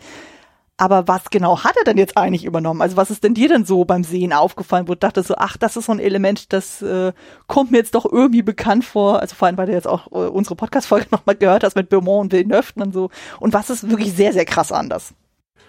Ja, also ich muss sagen, als ich den auf dem Festival gesehen habe, war ich super fixiert auf Susu mhm. und diese ganze Geschichte. Mhm. Und die Schöne und das Biest das ist mir als Titel, während ich den Film geguckt habe, noch nicht mal in den Kopf gekommen. Mhm. Als Helena das im Podcast direkt nach dem Film gesagt hat, dachte ich mir, ja, richtig. Das ist aber etwas, was ich tatsächlich im Film, also ich war so sehr auf diese Story Arc von Susu ähm, konzentriert und mhm. das hat ähm, mich dann so mitgenommen, dass ich das zwar super interessant fand mit diesem Jungen mhm. ähm, und der in dieser Bestiengestalt da auftritt, aber ich habe das nicht mit diesem Schöne und das Biest ähm, in Verbindung gebracht, direkt im Film, weil ein Riesenunterschied existiert. Das Biest an sich ist überhaupt nicht aktiv Bell gegenüber. Es mhm. gibt keine Form von Gefangenschaft. Es gibt keine Form von Zwang nichts, dass das Biest irgendwie den Vater irgendwie austauscht gegen ähm, die Schöne, also gegen Bell austauscht. Ähm, es gibt auch nicht diese, diese Verknüpfung, ähm, Bell kann nur durch ihre Liebe den Fluch des, des Biests aufheben. Mhm weil ähm, das passiert nicht. Da, äh, Liebe spielt da nicht wirklich eine große Rolle. Die, das ist eine Unterstützung. Die ist, die, die, das, das ist ähm, ähm, Nächstenliebe. Das ist Unterstützung. Das ist Solidarität. Mhm. Das ist alles Mögliche. Das ist, das ist ähm, Empathie, ähm, was auch immer du nennen möchtest. Liebe ist das nicht. Und als sie sich gegenüberstehen und sich im Arm halten, dann ist das auch, fand ich, äh, ganz klar ein große Schwester rettet kleinen Bruder Verhältnis. Also mhm. da sah ich keine, also er sagt zwar, ich liebe dich, aber das sagt er so, wie er das ähm, seiner großen, starken Schwester sagen würde, die ihm gerade den Arsch gerettet hat. Und yeah. diese, also diese, diese wichtigen, diese wichtige Ebene aus Die Schöne und das Biest, die ist hier überhaupt nicht drin. Und das ist für mich die Erklärung, warum ich trotz vieler Gemeinsamkeiten während des ersten Guckens auf dem Festival das gar nicht so auf dem Schirm hatte. Ja, das ist natürlich spannend und so, weil ich bin ja natürlich total mit dieser Prämisse an diesen Film rangegangen und war natürlich entsprechend überrascht, was dann irgendwie aufgegriffen wurde oder nicht. Wo du genau diese Schlussszene dann auch sagtest, äh, das fand ich auch super spannend, weil ich habe ja mich dann auch so ein bisschen in diversen Foren so umgetrieben, habe mal geguckt, so wie äh, fassen dann andere Leute dann diese Beziehung zwischen Kay und Susu dann auf. Und da ja. ist natürlich mal sehr spannend zu gucken, weil das, was im O-Ton gesagt wird und das, was im Untertitel geschrieben wird, passt nicht hundertprozentig weil, das fand ich auch super spannend, weil es der letzte Satz, den Kay zu Suzu sagt, ähm, ist ja irgendwas Richtung Daisuke, was ja eigentlich bedeutet, ich hab dich lieb und nicht ich liebe dich, weil das würde, äh, würde heißen, wenn ich es richtig aufgeschrieben habe, Ai Shiteru. Das sagt er aber gar nicht. Und äh, also in dem, Sprech, äh, in dem Fall würde es tatsächlich das unterstützen, was du sagst, von wegen, das ist dann eher so eine geschwisterliche Ebene, auf der sie sich dann begegnen, so wobei mhm. ja dann gewisse Bilder, die dann halt gezeigt werden, also dann auch mit dem Retten und dann mit dem Tanz dann so und wo Susu ihn dann beinahe küsst und so und die sich kuscheln und allem Pipapo, wo ja auch sehr viel von Disney dann übernommen wurde, also da sieht man da die Parallelen auf jeden Fall. Ähm, aber, das habe ich auch in der Recherche rausgefunden, es soll jetzt im Frühjahr eine Buchversion des äh, Stoffes dann kommen, auch von Hosoda selber geschrieben. Und im Japanischen gibt's die anscheinend schon. Und da wurde auch nochmal dieses Thema aufgegriffen, was ist denn mit Suzu und ihren Gefühlen gegenüber Shinobu und Kei? Und da tauchen gewisse Begriffe dann auf. Ähm, also in Bezug auf Shinobu ist äh, der Begriff Koi, äh, also Liebe irgendwie dann äh, inbegriffen. Falls ich irgendwas hier falsch äh, wiedergebe, so an alle Japan-Experten, korrigiert uns gerne in den Kommentaren. Ähm, das ist nur, nur das, was ich jetzt so zu, äh, zusammengesucht hatte. Aber später dann im Buch selber werden Kei und Suzu als Liebende bezeichnet. Also es bekommt der Begriff Koibito, also Liebende, dann auch auf. Ich auch dachte so, ach Mensch, hier, okay. Äh, weil manche auch noch gewund sich gewundert hatten von wegen, Moment mal, er ist 14, sie ist 17, sie wohnen in zwei verschiedenen Städten.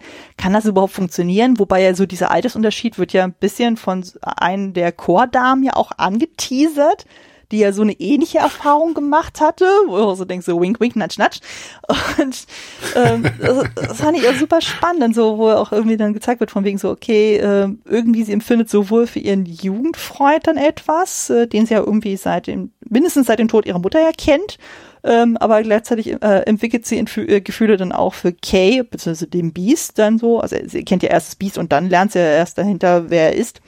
Und ähm, ja, also das fand ich einfach super spannend, das auf der Ebene auch zu sehen, weil ähm, ich hatte das tatsächlich erstmal auf einer romantischen Ebene dann gesehen, dachte, okay, da bahnt sich irgendwie was an, aber dann dachte ich dann gleichzeitig so, das geht aber ganz schön schnell, weil im Grunde genommen so, was wir ja dann sehen, sie begegnen sich auf diesem allerersten großen Konzert, wo er ja dann von Justice dann ge gejagt wird und er noch irgendwie versucht, mhm. da zu fliehen, dann so, weil äh, alle sagen halt so, ja, der ist böse, er ist monströs, dann so, er soll hier verschwinden, so. Und sie ist halt die Einzige, die äh, sich nur fragt, so, ja, wer bist du eigentlich? Und sie sucht ihn ja auch, wie du schon sagtest, und sie findet ihn durch äh, den Bruder, ähm, wo sie aber noch nicht weiß, dass es der Bruder ist. Er führt sie ja dann tatsächlich zu diesem Schloss. Also da haben wir auch wieder die Parallele zum Märchen, von wegen, es gibt tatsächlich ein Schloss und äh, mit Rosenranken und ein Pipapo und äh, da hast du auch sehr ähnliche Bilder auch zum Disney-Film auch wiederum. Also man merkt auf jeden Fall, da sind die Parallelen auch.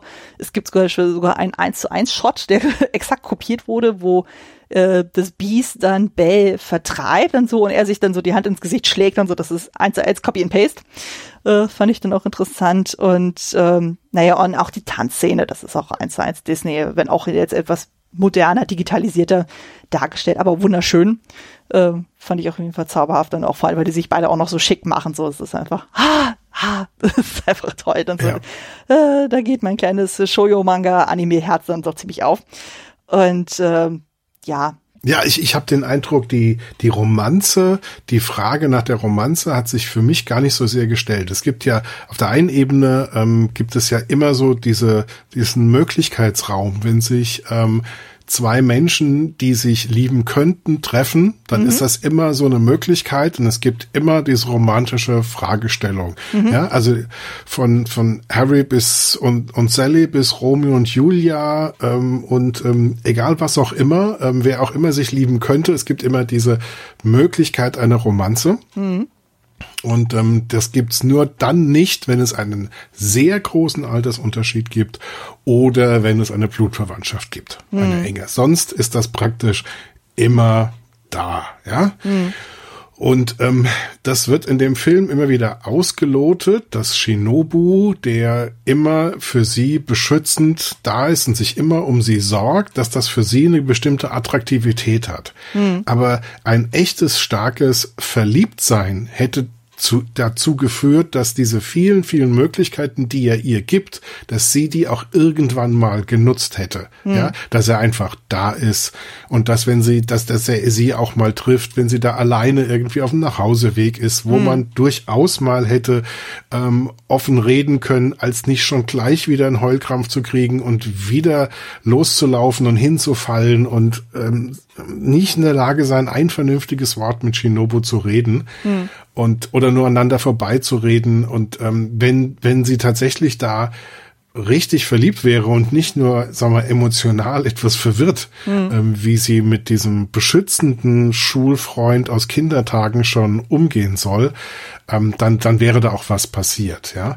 Und ähm, mit dem Kanuten, dem, dem lustigen großen Außenseiter, da hat sie gar nichts zu tun. Und Kay, ähm, da gibt es noch keine romantische Ebene, sondern nur die Möglichkeit, solange die in You sind, mhm. weil sie dann eben nur diese Masken voneinander kennen und mhm. sie haben sich dann auch in dieser You-Welt auch mal im Arm, ja, und geben sich aber mehr Geborgenheit. Da hat man mhm. auch nie das Gefühl, dass da wirklich schon eine erotische Ebene oder eine romantische Ebene tatsächlich am Start ist. Mhm. Und in dem Moment, wo das in der realen Welt stattfindet, egal ob die, äh, ob er sagt, ich liebe dich oder ich hab dich lieb, da finde ich, ist in der ganzen Inszenierung komplett klar äh, definiert, das ist jetzt ähm, ähm, ja Geborgenheit, Freundschaft und alles Mögliche, aber das ist jetzt hier, geht jetzt nicht Romeo und Julia los. Mhm. Ja?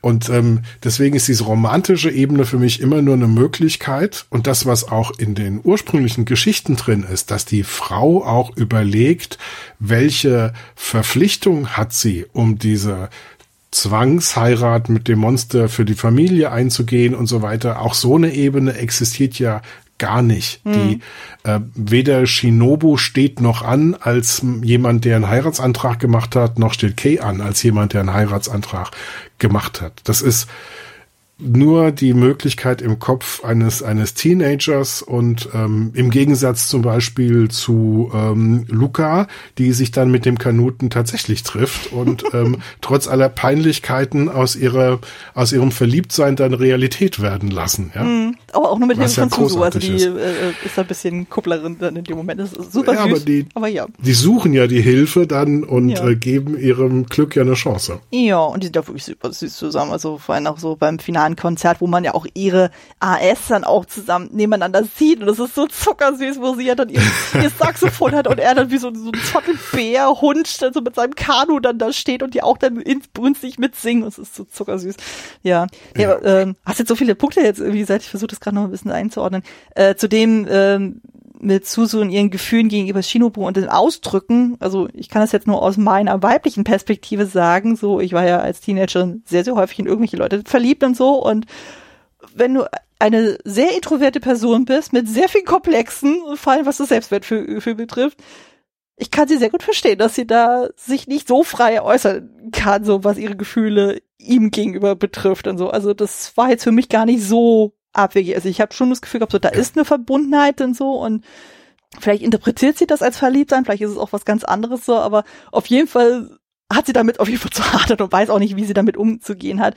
Und ich hatte schon das Gefühl von der Inszenierung, dass da schon irgendwie sowas aufpoppt, so Richtung Romanze gegenüber dem Biest, weil gerade so ab dem Punkt, wo es jetzt darum geht, dieses Liebeslied dann zu schreiben, dann so was sie dann dem Biest ja dann alleine dann vorsingt, ähm, tauchen mhm. ja erst die Bilder von Shinobu dann auf und dann irgendwann wird das so ein bisschen überlappt zum Beast dann so, wo ich dachte, ah, okay, da äh, verschwimmt dann irgendwas und in diesem Light Novel, also dann dieser ähm, Romanversion des Films, wird ja anscheinend auch sowas impliziert, dass sie dann irgendwann äh, Gefühle für beide Figuren entwickelt. Wie in welcher Form das natürlich ist, ist natürlich eine andere Geschichte. Ich konnte das jetzt noch nicht nachlesen, äh, um mir dann ein Bild drüber zu machen. Ähm, aber es wurde dann auch an mancher Stelle irgendwie gesagt, so dass man das, was dann zwischen Kay und Suze dann passiert, dass das dann eher so eine reine Form dann irgendwie ist. Die kann ja auch, äh, ich meine, zum Beispiel eine Eltern-Kind-Beziehung ist ja auch irgendwie Liebe, aber das ist halt eine andere Definition als, äh, was ich, Mann-Frau oder andere Kon äh, Konstellationen. Mhm. Also da ja. gibt's ja auch nochmal verschiedene Abstufungen. Und naja, wie gesagt, ich hatte halt den Film unter dem Aspekt der Romanze irgendwie dann gesehen und dachte so, okay, äh, die treffen sich dann irgendwie, dann will sie Konzert, äh, sie äh, versucht ihn zu finden so und äh, findet ihn dann im Schloss und versucht ihn die ganze Zeit zu stalken irgendwie so von wegen, wer bist du denn, wer bist du denn, wer bist du denn, wo ich mir auch so denke, ganz ehrlich, aus der Sicht vom Beast, ich würde auch nicht einer der hergelaufenen Userin, die ich bisher noch nie gesprochen habe, die auch noch populär ist, noch und nöcher, würde ich einfach mal so äh, breitreten, wer ich bin, insbesondere wenn ich dann selber noch so ängstlich Teenager bin. Da dachte ich auch so, ja gut, da wäre ich auch ein bisschen aggro, wenn man mir so auf die Pelle rückt und sagt dann so, hey, wer bist du, wer bist du, wer bist du? Und ich denke mir so, warum soll ja. ich dir das sagen? Also es besteht für ihn überhaupt keinen Grund, sich in dem Moment dann für sie zu öffnen. Also das fand ich durchaus nachvollziehbar. Von daher. Heißt ja schon bei Wagner, nie sollst du mich befragen. Ja. ja das, ja. das fällt auch auf, wie oft sie ihn fragt. Und das ist gar nicht die wichtige Frage. Die wichtige Frage ist eigentlich, warum geht's dir nicht gut? Ja. Und kann ich dir helfen? Das ist eigentlich eine viel wichtigere Frage, als wer bist du? Ja, oder einfach für, für ihn da zu sein. Also auch in dem Moment, wo er sie ja dann irgendwie rettet, dann so vor äh, der äh, vor Justice und Justin, allein dieser Name Justin ist schon so wieder so geil, dann so, der ja auch, der ja auch wiederum so eine Parallel zu Gaston aus dem Disney-Film auch irgendwie hat, also so diese äh, ambivalente Männerfigur, die sehr toxisch ist, wird anscheinend auch weiter aufgegriffen seit Cocteau. Das ist auch eine interessante Entwicklung der letzten Jahre oder Jahrzehnte vielmehr, wo man auch wieder merkt, so, okay, wie wird das Biest dann in äh, da in You dann auch wahrgenommen. Der wird ja auch immer als hässlich, hässlich bestialisch und muss beseitigt werden, irgendwie dann bezeichnet und er dann irgendwie so als Shiny Man dann auch mit seinen ganzen Sponsoren die ganze Zeit im Hintergrund, du so, also das ist so, Eieiei, das ist wirklich so Schwanzvergleichen, wenn man das mal so böse sagt.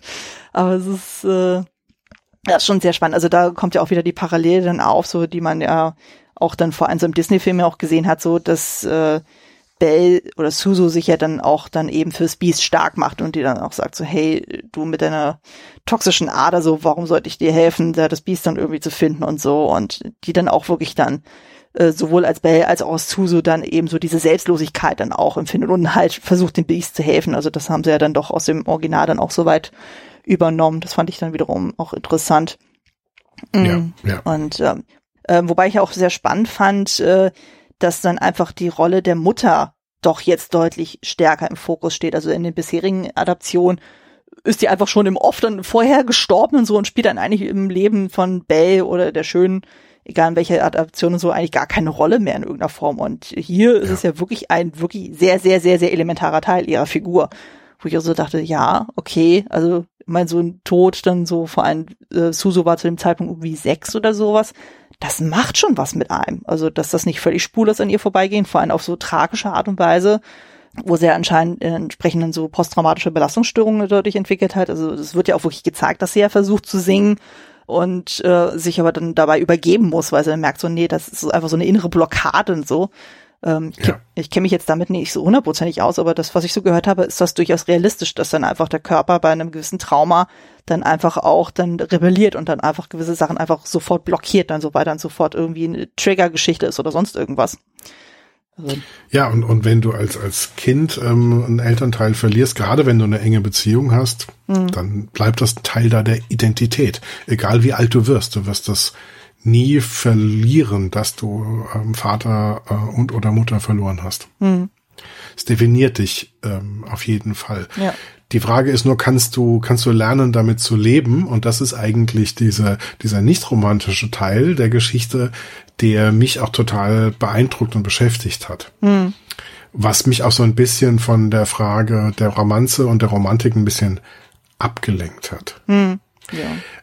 Was ich aber, ähm, ich habe ja erzählt, als ich das im Festival gesehen habe, habe ich überhaupt nicht so richtig an die Schöne und das Biest gedacht. Jetzt habe ich aber, als ich es gestern geguckt habe, natürlich äh, den Fokus Schön und das Biest natürlich im Kopf gehabt, ja. Mhm.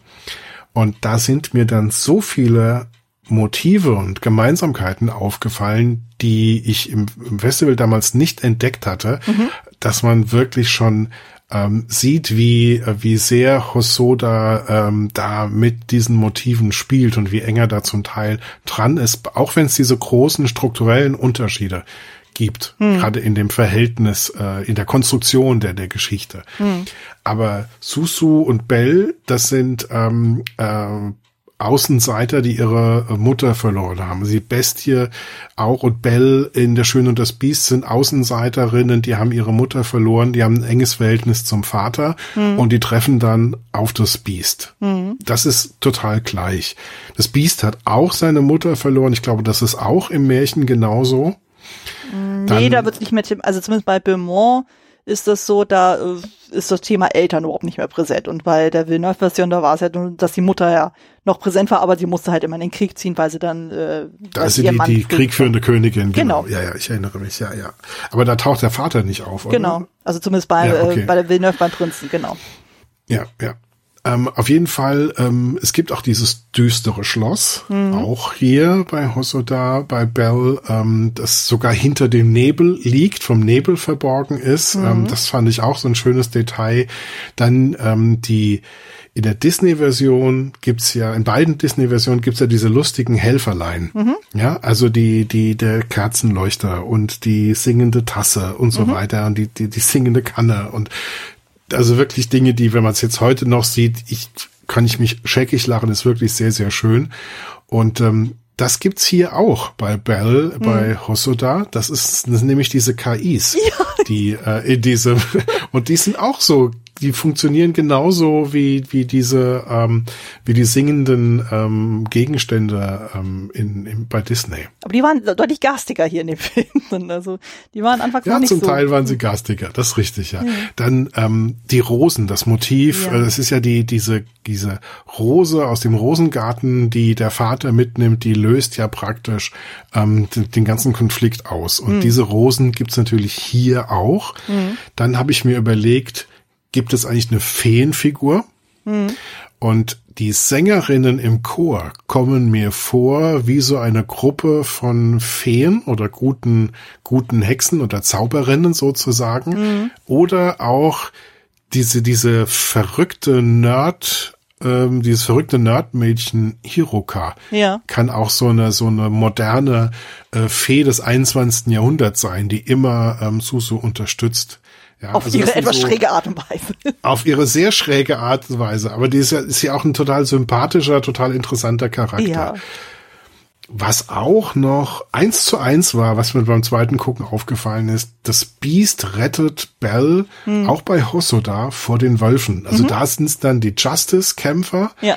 aber das ist natürlich klar ähm, ähm, ein Echo auf die, auf die, ähm, auf den Angriff, den die Wölfe auf ähm, Bell ähm, hm. machen. Ja. ja. Total groß. Es ist auch hier von Hosoda so wahnsinnig gut inszeniert, super spannend, bleibt dir die Luft weg. Also ja. es ist echt toll. Ja.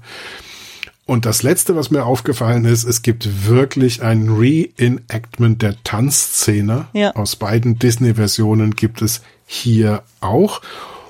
Ohne das Uncanny Valley. Ich habe mir das nochmal, ähm, die Version, die, die ähm, mit Schauspielern gedrehte Version von Disney, die habe ich mir nochmal in Auszügen angeschaut, den mhm. habe ich noch nie ganz gesehen.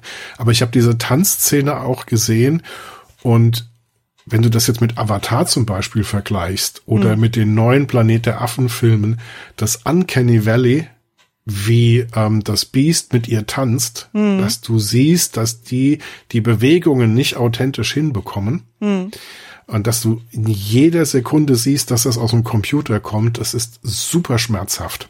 Ja, also das haben wir bei uns im Podcast ja auch besprochen, da hatten wir auch die beiden Disney-Filme miteinander verglichen und das Problem war ja auch dann bei den äh, Disney Remake sozusagen, dass ja Dan Stevens, der das Beast ja dann spielt, ja dann so diesen grauen äh, Suit dann irgendwie getragen hat und auch so auf so riesigen Stelzen irgendwie da auch rumgelaufen ist, um halt diese Höhe dann ja. irgendwie zu symbolisieren.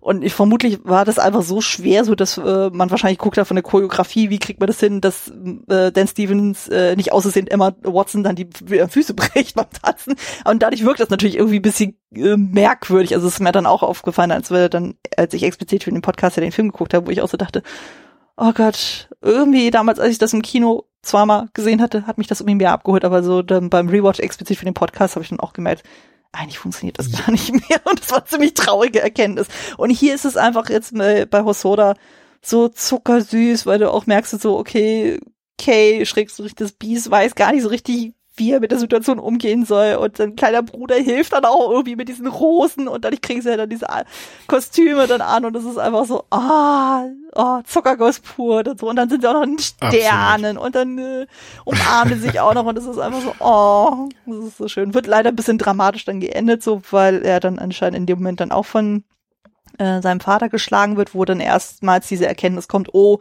diese Flecken, die dann auf seinem Rücken auftauchen, das sind tatsächlich äh, Sachen, die dann wirklich äh, dazukommen. Also das muss man, glaube ich, noch ja. dazu sagen. So diese AS synchronisieren die ganze Zeit mit deinem äh, richtigen Körper.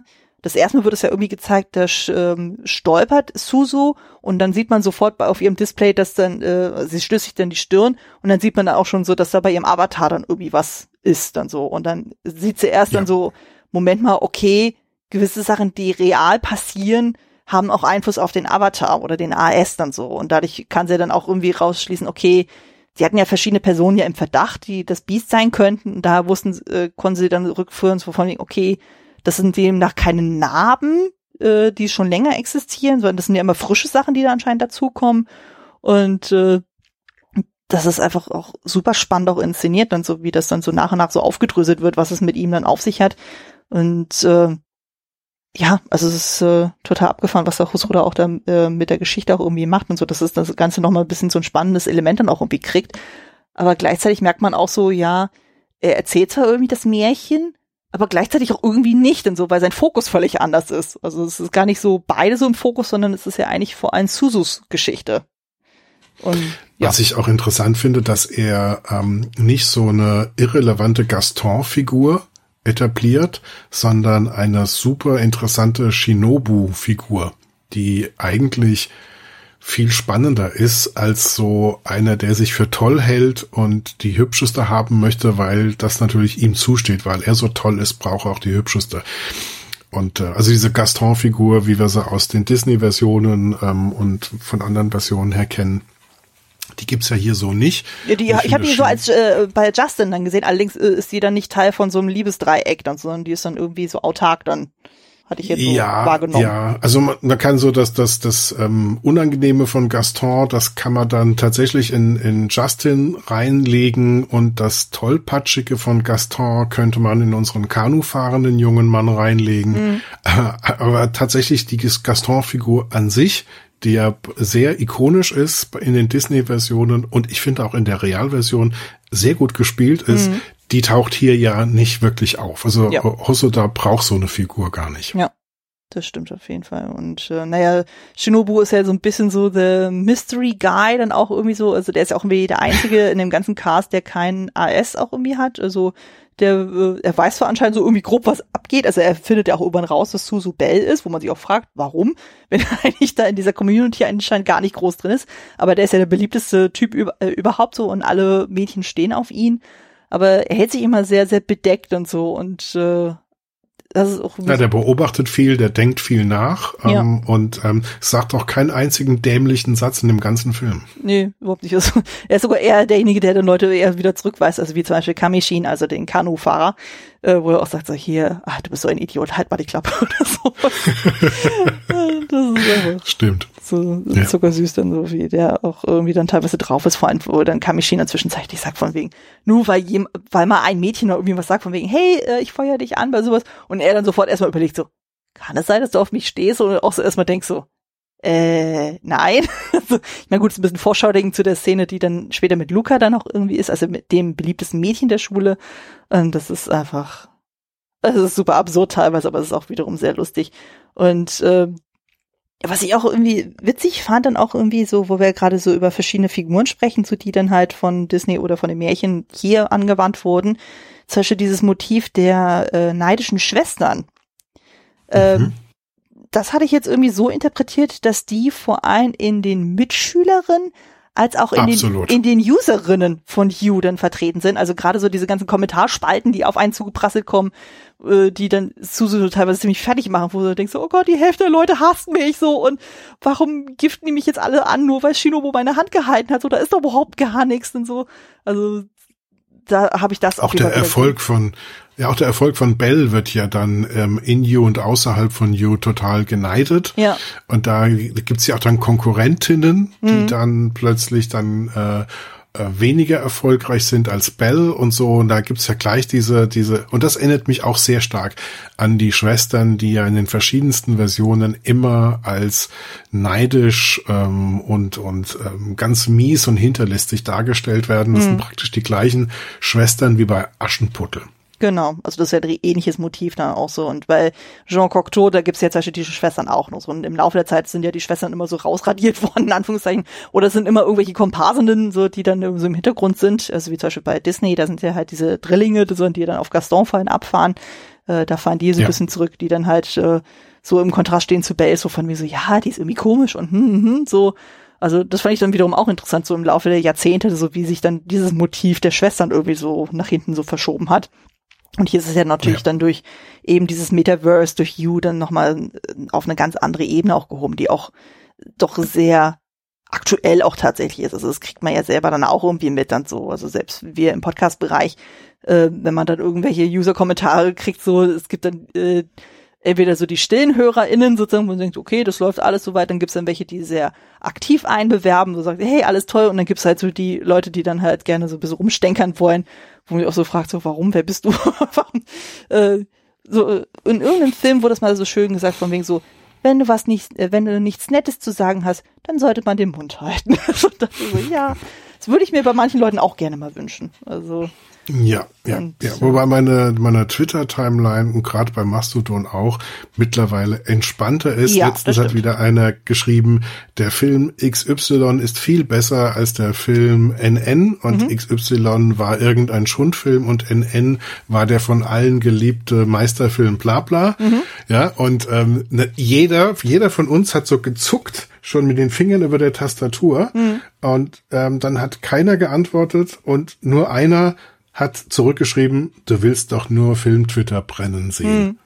Punkt. Fertig. Ja. Und ich dachte mir, ja, Gott sei Dank gibt's da jetzt so eine gewisse Gelassenheit, aber ja, ähm, ja das passiert halt dann mit, mit Vorwürfen und so weiter. Und dass man auch sofort den, den Maßstab verliert mit der Kritik und den Beleidigungen, ähm, das geht so wahnsinnig schnell. Mhm ähm, gerade wenn man sich nicht gegenüber sitzt. Ja, ja, also gerade so diese Anonymität ist es halt natürlich immer das gefährlich dann so, also gerade so Facebook oder sowas, das ist ja häufig dann so, dann lese ich manchmal irgendwelche Beiträge und lese dann die Kommentare, wo ich mir denke so, boah, da werden auch manchmal Sachen rausgehauen, wo ich mir denke so, boah, also das würde man, glaube ich, so direkt in der Person nie direkt ins Gesicht sagen, also weil man doch irgendwie vielleicht noch so ein bisschen Anstand dann irgendwie doch äh, empfindet oder sowas, ich weiß es nicht, aber was dann hier teilweise gemacht wird, ist schon teilweise sehr bizarr dann, also auch, ähm, was ja auch hier im Film auch dargestellt wird, dann so, wo dann irgendwie dann so vorgewirrt von wegen so, ja, was ist ich, so, sie ist nur beliebt, weil sie hübsch ist oder weil das ist und so. Und andere sagen wiederum so, oh, ich habe das Gefühl, sie hat den Song nur für mich geschrieben und so. Also äh, da schwingen einfach so viele Sachen auch irgendwie mit, was halt super spannend ist. Und das ist ja auch irgendwie ein Element, was ja aus dem Märchen auch ist, wo ja dann die Schöne halt auch irgendwie einfach so unglaublich beliebt dann auch ist. Wobei ich ja auch wieder hier den Kontrast auch spannend finde, ähm, wir haben ja eben ja dann Suso als eben dieses Mauerblümchen und dann haben wir diese Bell-Figur. Also im Grunde genommen haben wir so dieses Motiv von Schön das Biest allein in Suso selber eigentlich auch, wenn man so drüber nachdenkt.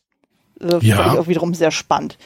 Oder auch so ein bisschen in, weiter, in ihrer Selbstwahrnehmung genau. auf jeden Fall. Ja, ja, also das fand ich auch wiederum äh, spannend. So, das war ja auch immer so ein Punkt, äh, was ich auch schon ewig sagte, so warum mich dieses Märchen auch irgendwie so ähm, fasziniert, ist ja einfach so dieses, du hast dann irgendwie zwei sehr äh, gegensätzliche Pole dann so, die aber irgendwo einen gemeinsamen Konsens dann auch finden so und dann auf die Weise zueinander finden. Und im Grunde genommen hat mhm. man das ja dann hier irgendwann bei äh, Suzu und Belda dann auch irgendwie, wo ich auch so dachte, das ist ja eigentlich auch spannend. Also im Grunde genommen verhandelt sie das Märchen in sich selber dann auch irgendwie. Da dachte ich so, das ist ja eigentlich auch interessant, dass sie dann irgendwann so diese Schattenseite von sich dann irgendwie, also diese Beast-Seite, wobei Beast ist jetzt wirklich sehr metaphorisch gesehen, also einfach so diese unschönen Elemente in sich selber dann irgendwann so für sich dann reflektiert und dann auch so die positiven Seiten für sich dann auch äh, dann erkennt und dann von sich aus irgendwie so eine innere Schönheit entwickelt, dass sie dann auch ähm, am Ende dann auch wirklich diese Selbstsicherheit dann auch irgendwie hat, dass sie sagen kann, okay, ich habe soweit mein mein Trauma überwunden und so oder zumindest jetzt für mich besser besser damit umgehen zu lernen sozusagen und dass sie dann auch äh, wieder am Ende singen kann, dann auch in realer Person. Das ist einfach auch wunderschön auch dann dargestellt, dann so, denkst du, oh ja, also. Das, das ist praktisch die Transformation und die genau. ist dann gar nicht in erster Linie äußerlich. Da hast du völlig recht, dass eigentlich diese Transformation innerhalb von Susu und Bell stattfindet und sie braucht dann auch gar keine Fee. Hm. Sie hat dann Shinobu und die ganzen Freundinnen und so weiter, die sie unterstützen und Shinobu, der ihr die richtigen Tipps gibt oder hm. die richtigen Denkanstöße gibt und dann hat sie aber selbst die Kraft und ähm, praktisch ähm, ähm, kann sie den Widerspruch zwischen dieser anders aussehenden Rolle, dieser anderen Figur hm. und sich selbst auflösen, in dem, wo sie ähm, in You in ihrer eigenen und in der Bell-Version parallel oder nacheinander auftreten kann hm. und ähm, damit ähm, den Menschen gegenüber den Unterschied auflöst und sich selbst gegenüber den Unterschied auflöst und sie kann die Kraft, die sie in der virtuellen Welt gewonnen hat, die kann sie mitnehmen in die reale Welt, mhm. um selbst besser mit dem Leben zurechtzukommen, als auch um genau wie ihre Mutter, ja, sie ist nämlich genau wie ihre Mutter, nämlich hinzugehen und andere Menschen zu retten. Ja, ja.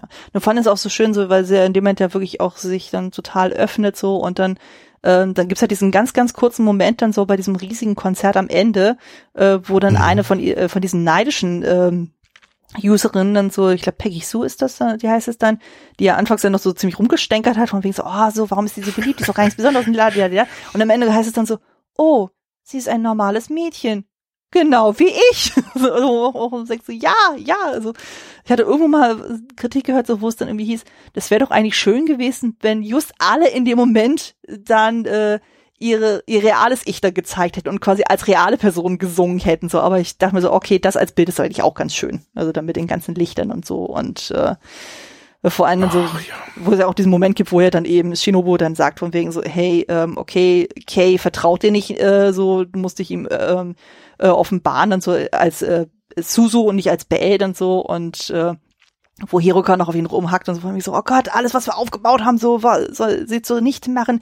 Wird es schon wieder das heulende Mauerblümchen sein, was sich in die Ecke verkriegt und Suzu da so den inneren Kampf mit sich dann führt. Und ich dachte so, oh Gott, und so. Und wo ich auch so dachte so, oh, Hiroka, halt einfach die Klappe.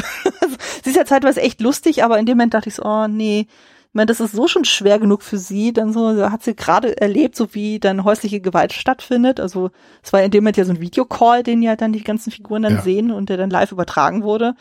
Und es ist, äh, und dann, dann so diese Hilflosigkeit und so und halt so diese Starre, die dann Suzu dann äh, wieder hat und so von wegen so, okay, sie weiß nicht, was sie machen soll.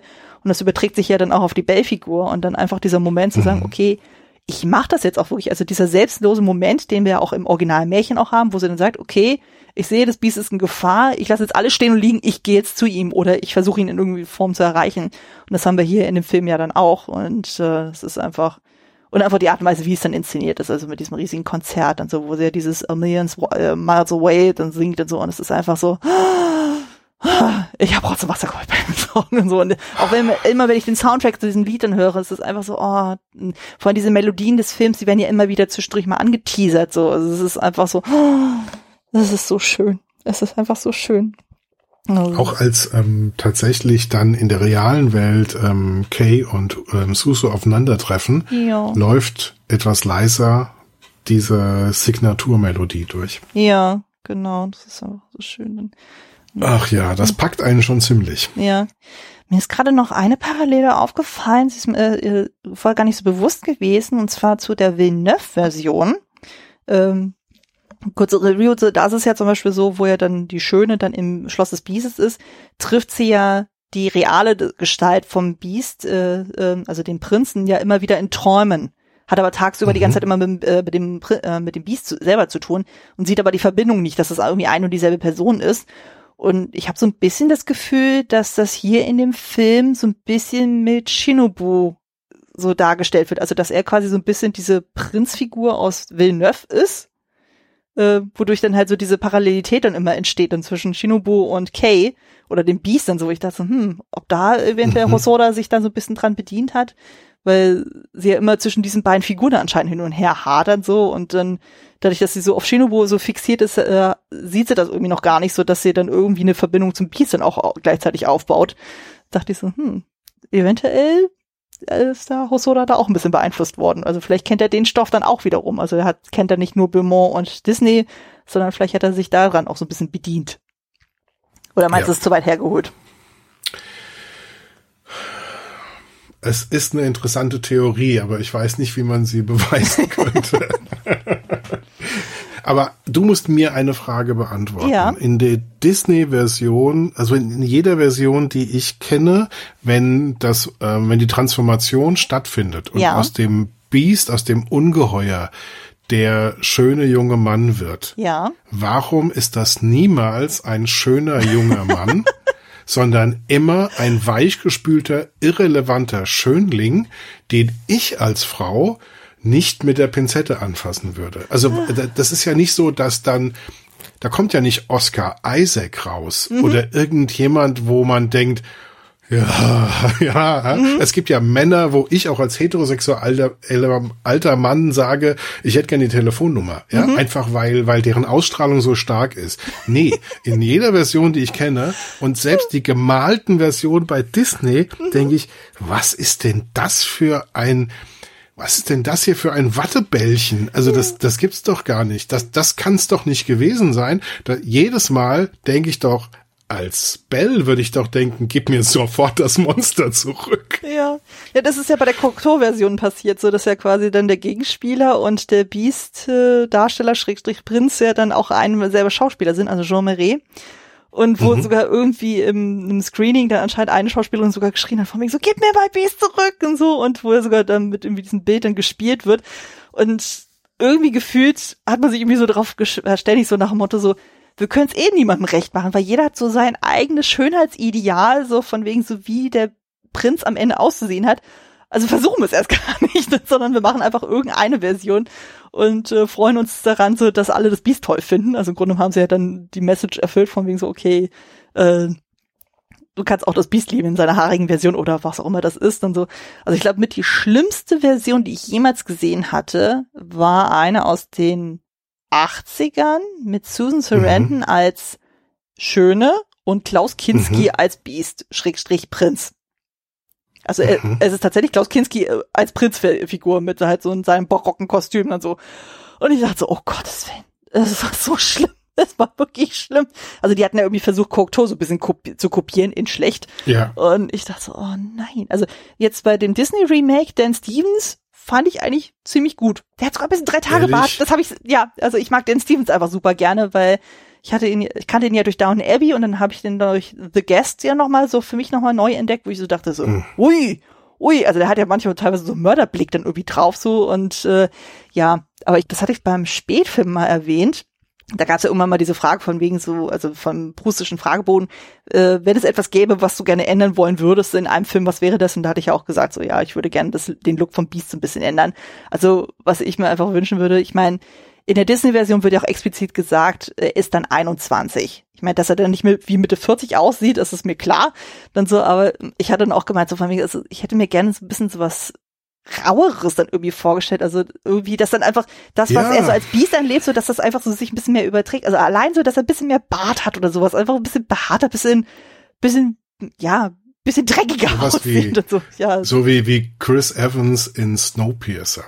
Äh, ja, ja. Also ist jetzt auch nicht so mein persönliches äh, Schönheitsideal dann so. Also ich, äh, also äh, ich weiß auch nicht, also ich mag ja sowieso eher so Männer mit langen Haaren und so ein bisschen bärtiger. Also ich fand ja zum Beispiel auch hier bei Game of Thrones fand ich ja dann hier der Bluthund Sandal Clegane fand ich ja einfach großartig, weil er auch irgendwie auch mit diesem vernarbten Gesicht und so, das sieht einfach wirklich geil aus und so. Und also einfach so ein Charaktergesicht. Also ich kann dich auf jeden Fall verstehen, dass auch mal so, meistens sieht das alles so ultra weich gespült aus und das, da wird da so ein Mainstream-Bild von Mann dann irgendwie dann erfüllt, wo ich dann auch merke, so, nee, Nee, also da muss sich irgendwie jeder so ein eigenes Bild da machen. Also von daher finde ich dann auch so Geschichten oder Versionen des Märchens, wie zum Beispiel bei Shape of Water oder sowas, wo dann einfach gesagt wird, okay, da verändert sich nichts. Es bleibt einfach so, so wie es ist und so.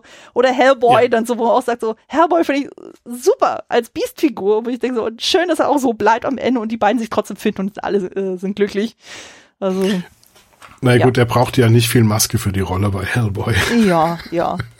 Aber es sieht geil aus. Das sieht wirklich geil aus. Ja, ne, also. Ron Perlman, da hätte, hätte er ja jetzt den Unterschied zwischen Beast und äh, Prinz, wäre dann auch nicht so groß gewesen. Das ist ein bisschen wie bei Kinski.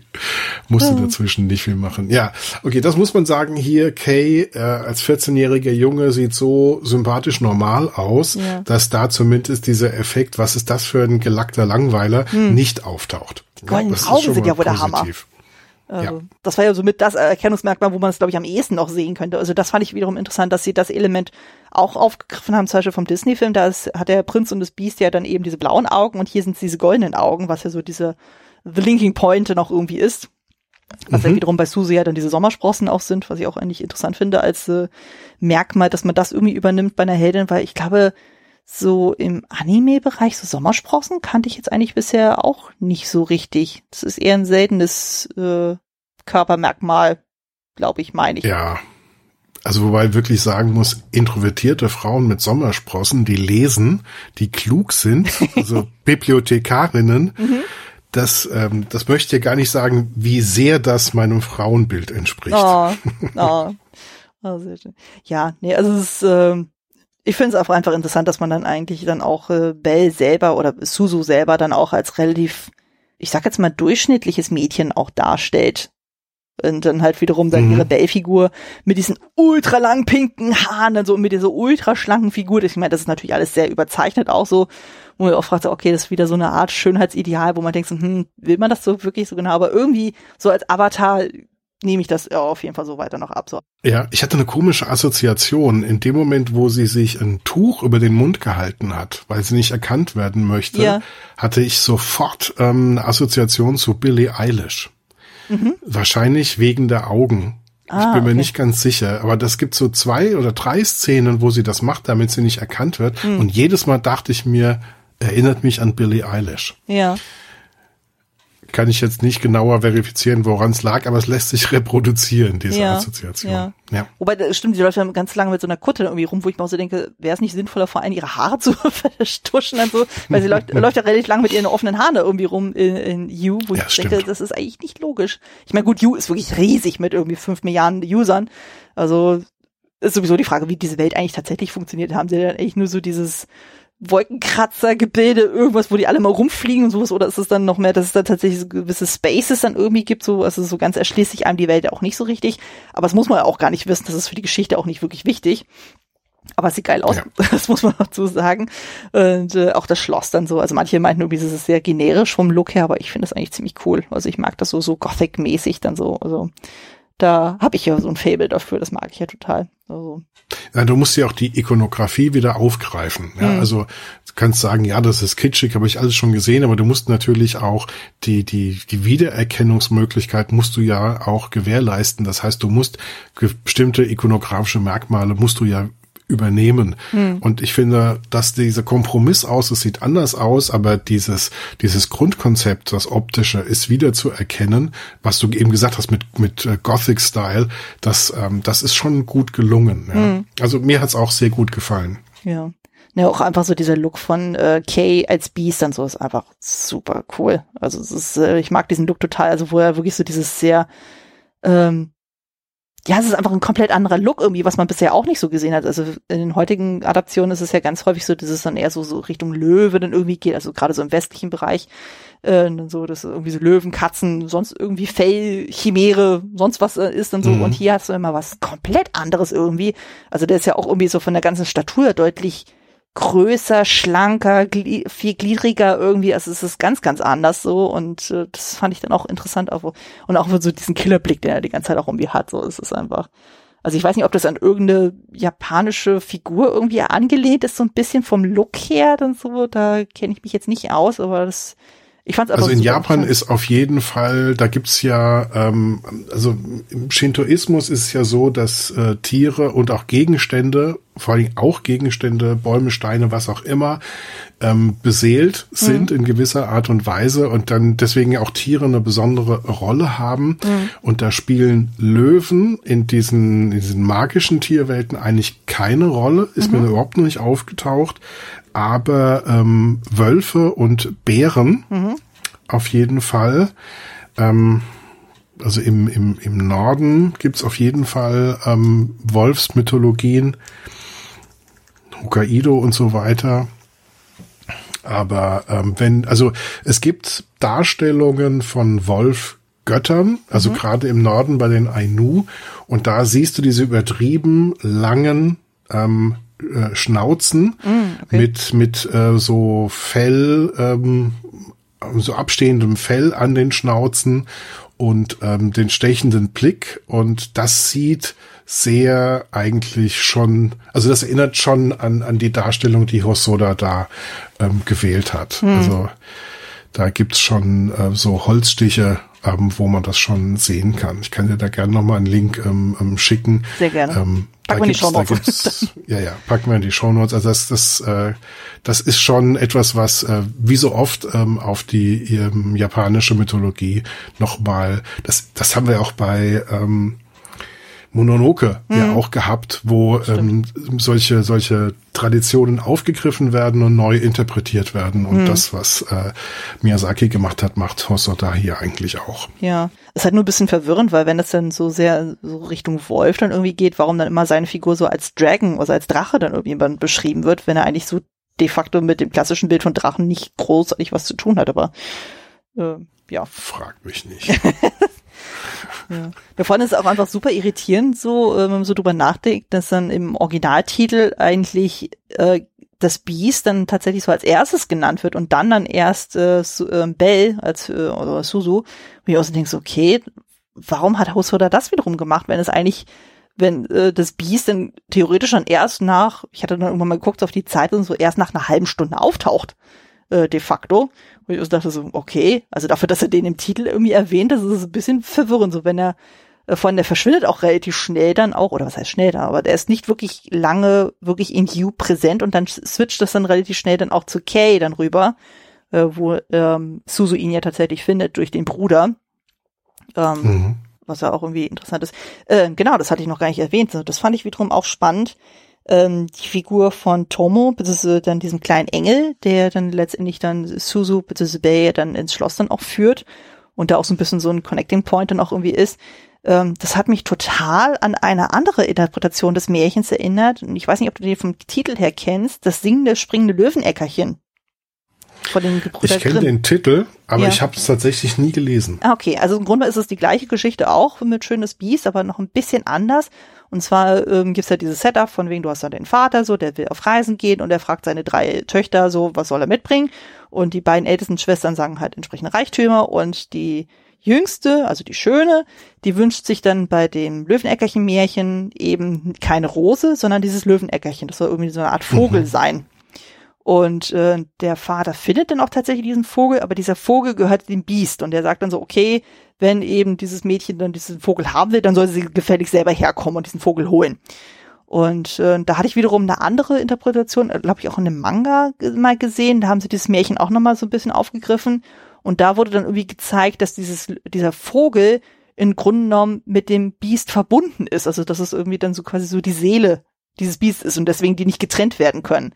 Und im Grunde genommen ah. fand ich dieses Bild dann auch hier sehr schön, weil ja im Grunde genommen dieser kleine Engel, also Tomo, der Bruder, ja auch da immer so rumwuselt und man total merkt, sobald der irgendwie im Raum ist, dass Kay äh, ja dann völlig anders reagiert und dann auch sehr beschützend ist und dann ihn dann so, der fliegt ja, äh, Tomo fliegt dann irgendwann so weg und das Kay fängt dann auch wieder ein und heißt dann irgendwie so, sehen wir in Schwierigkeiten? Nein, es ist alles gut, es ist alles gut. Und das hat mich total an das Märchen erinnert, wo ich dachte so, ah, mein Gott, ja, also äh, das stimmt, ja. ja. Also ich weiß nicht, ob Hosoda dann diese Version des Märchens auch kennt, so, aber das habe ich da wiederum auch gesehen als Parallele, wo ich dachte so, oh mein Gott, ja.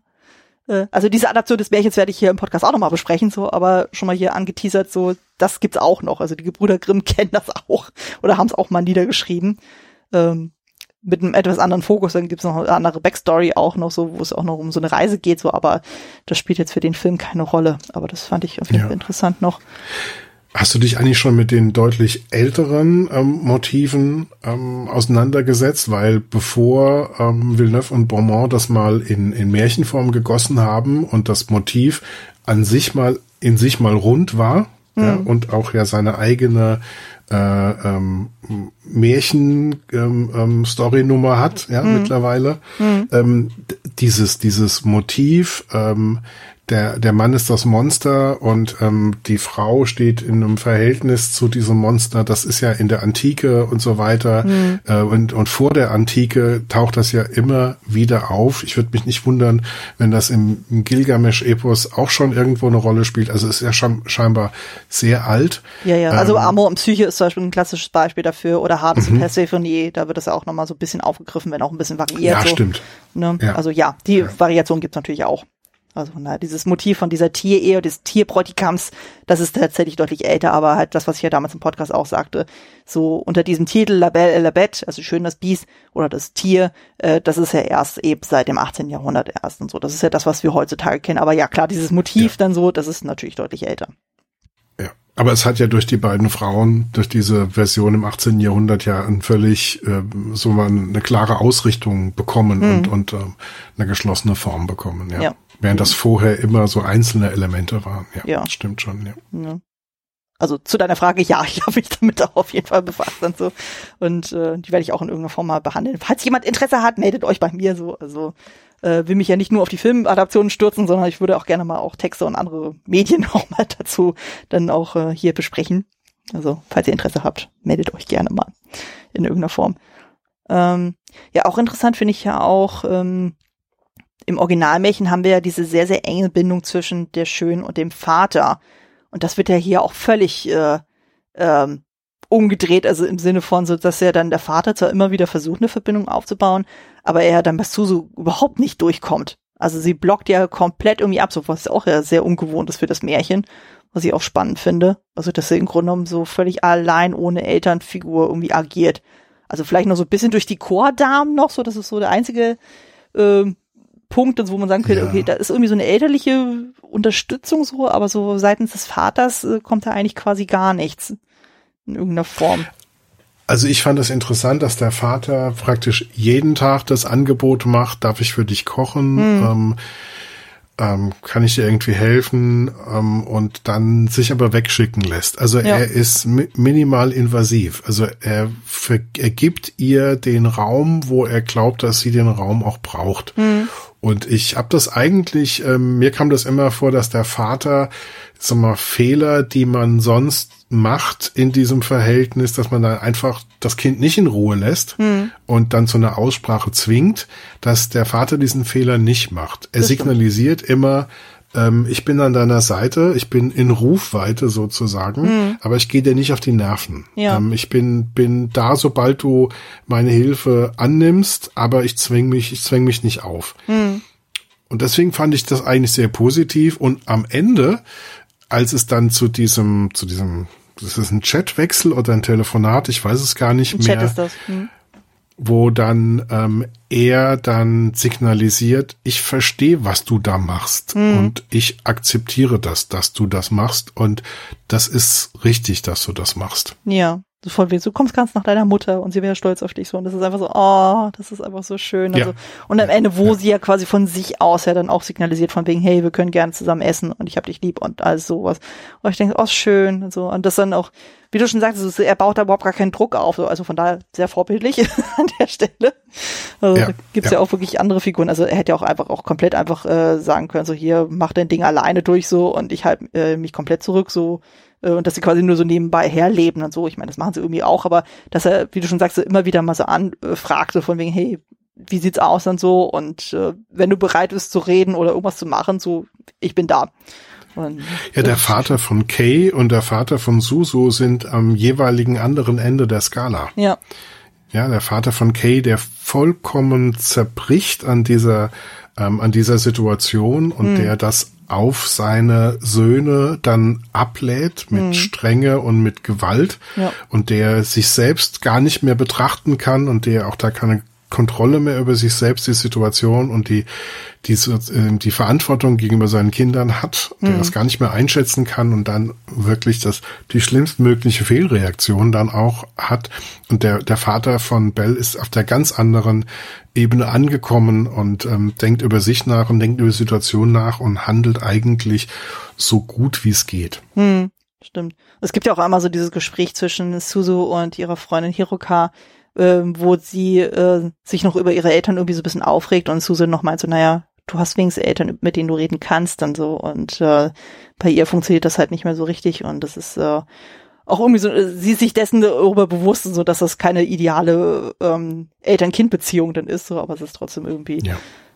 Naja, und halt bei Kay und Thomas äh, Vater so, ähm, das ist einfach auch super bitter, wo man auch merkt, so, okay, die Kinder haben einfach nur zu funktionieren. Also die dürfen irgendwie nicht irgendwie ausreißen oder sowas und äh, die müssen ständig kontrolliert werden oder die müssen halt irgendwie einer Richtlinie folgen, so oder seinem Ideal dann so. Und wenn die da auch nur ein, äh, so ein bisschen absetzen, so dann gibt's sofort irgendwie Schläge oder sonst irgendwas und wo anscheinend Tomo, also der kleine Bruder, sich ja gar nicht großartig wehren kann und so und äh, dann Kay dann halt alles einsteckt also ich kann schon verstehen, dass er dann entsprechend so einen Frust in sich aufgebaut hat, dass er versucht, das in Hugh dann irgendwie auszuleben und äh, dadurch dann halt wie ein Biest wirkt und so, ohne dass dann irgendwie von der Ausnahme wirklich da drauf geguckt wird, von wegen, was steckt denn eigentlich dahinter?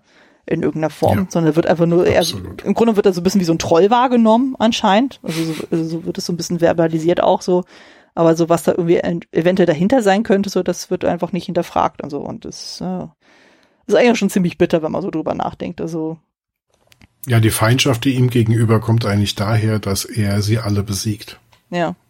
Ja, und dass er das Konzert dann irgendwie stört und so. Und wo auch so denkst du, naja, er ist jetzt nicht freiwillig dahin geflogen, er musste ja irgendwo hin, dann so, äh, weil er verfolgt wurde äh, von dieser ja. Bürgerwehr, in Anführungszeichen. Das ist, äh, oder denkst du, naja gut, die spielen sich dann auch total auf, so von wegen, die wollen hier irgendwie Recht und Ordnung schaffen, wo dann auch Suso dann auch in dem Querverhör dann irgendwie dann äh, meint, so von wegen so, ja, du willst eigentlich nur die absolute Macht haben. Also gegenüber Justin sagt sie das ja dann und da spielt sie nicht mit und unterstützt es auch nicht. Und das finde ich ja auch irgendwie ein starkes Motiv dann auch so, dass er sagt, nee, das muss jetzt auch nicht unbedingt sein.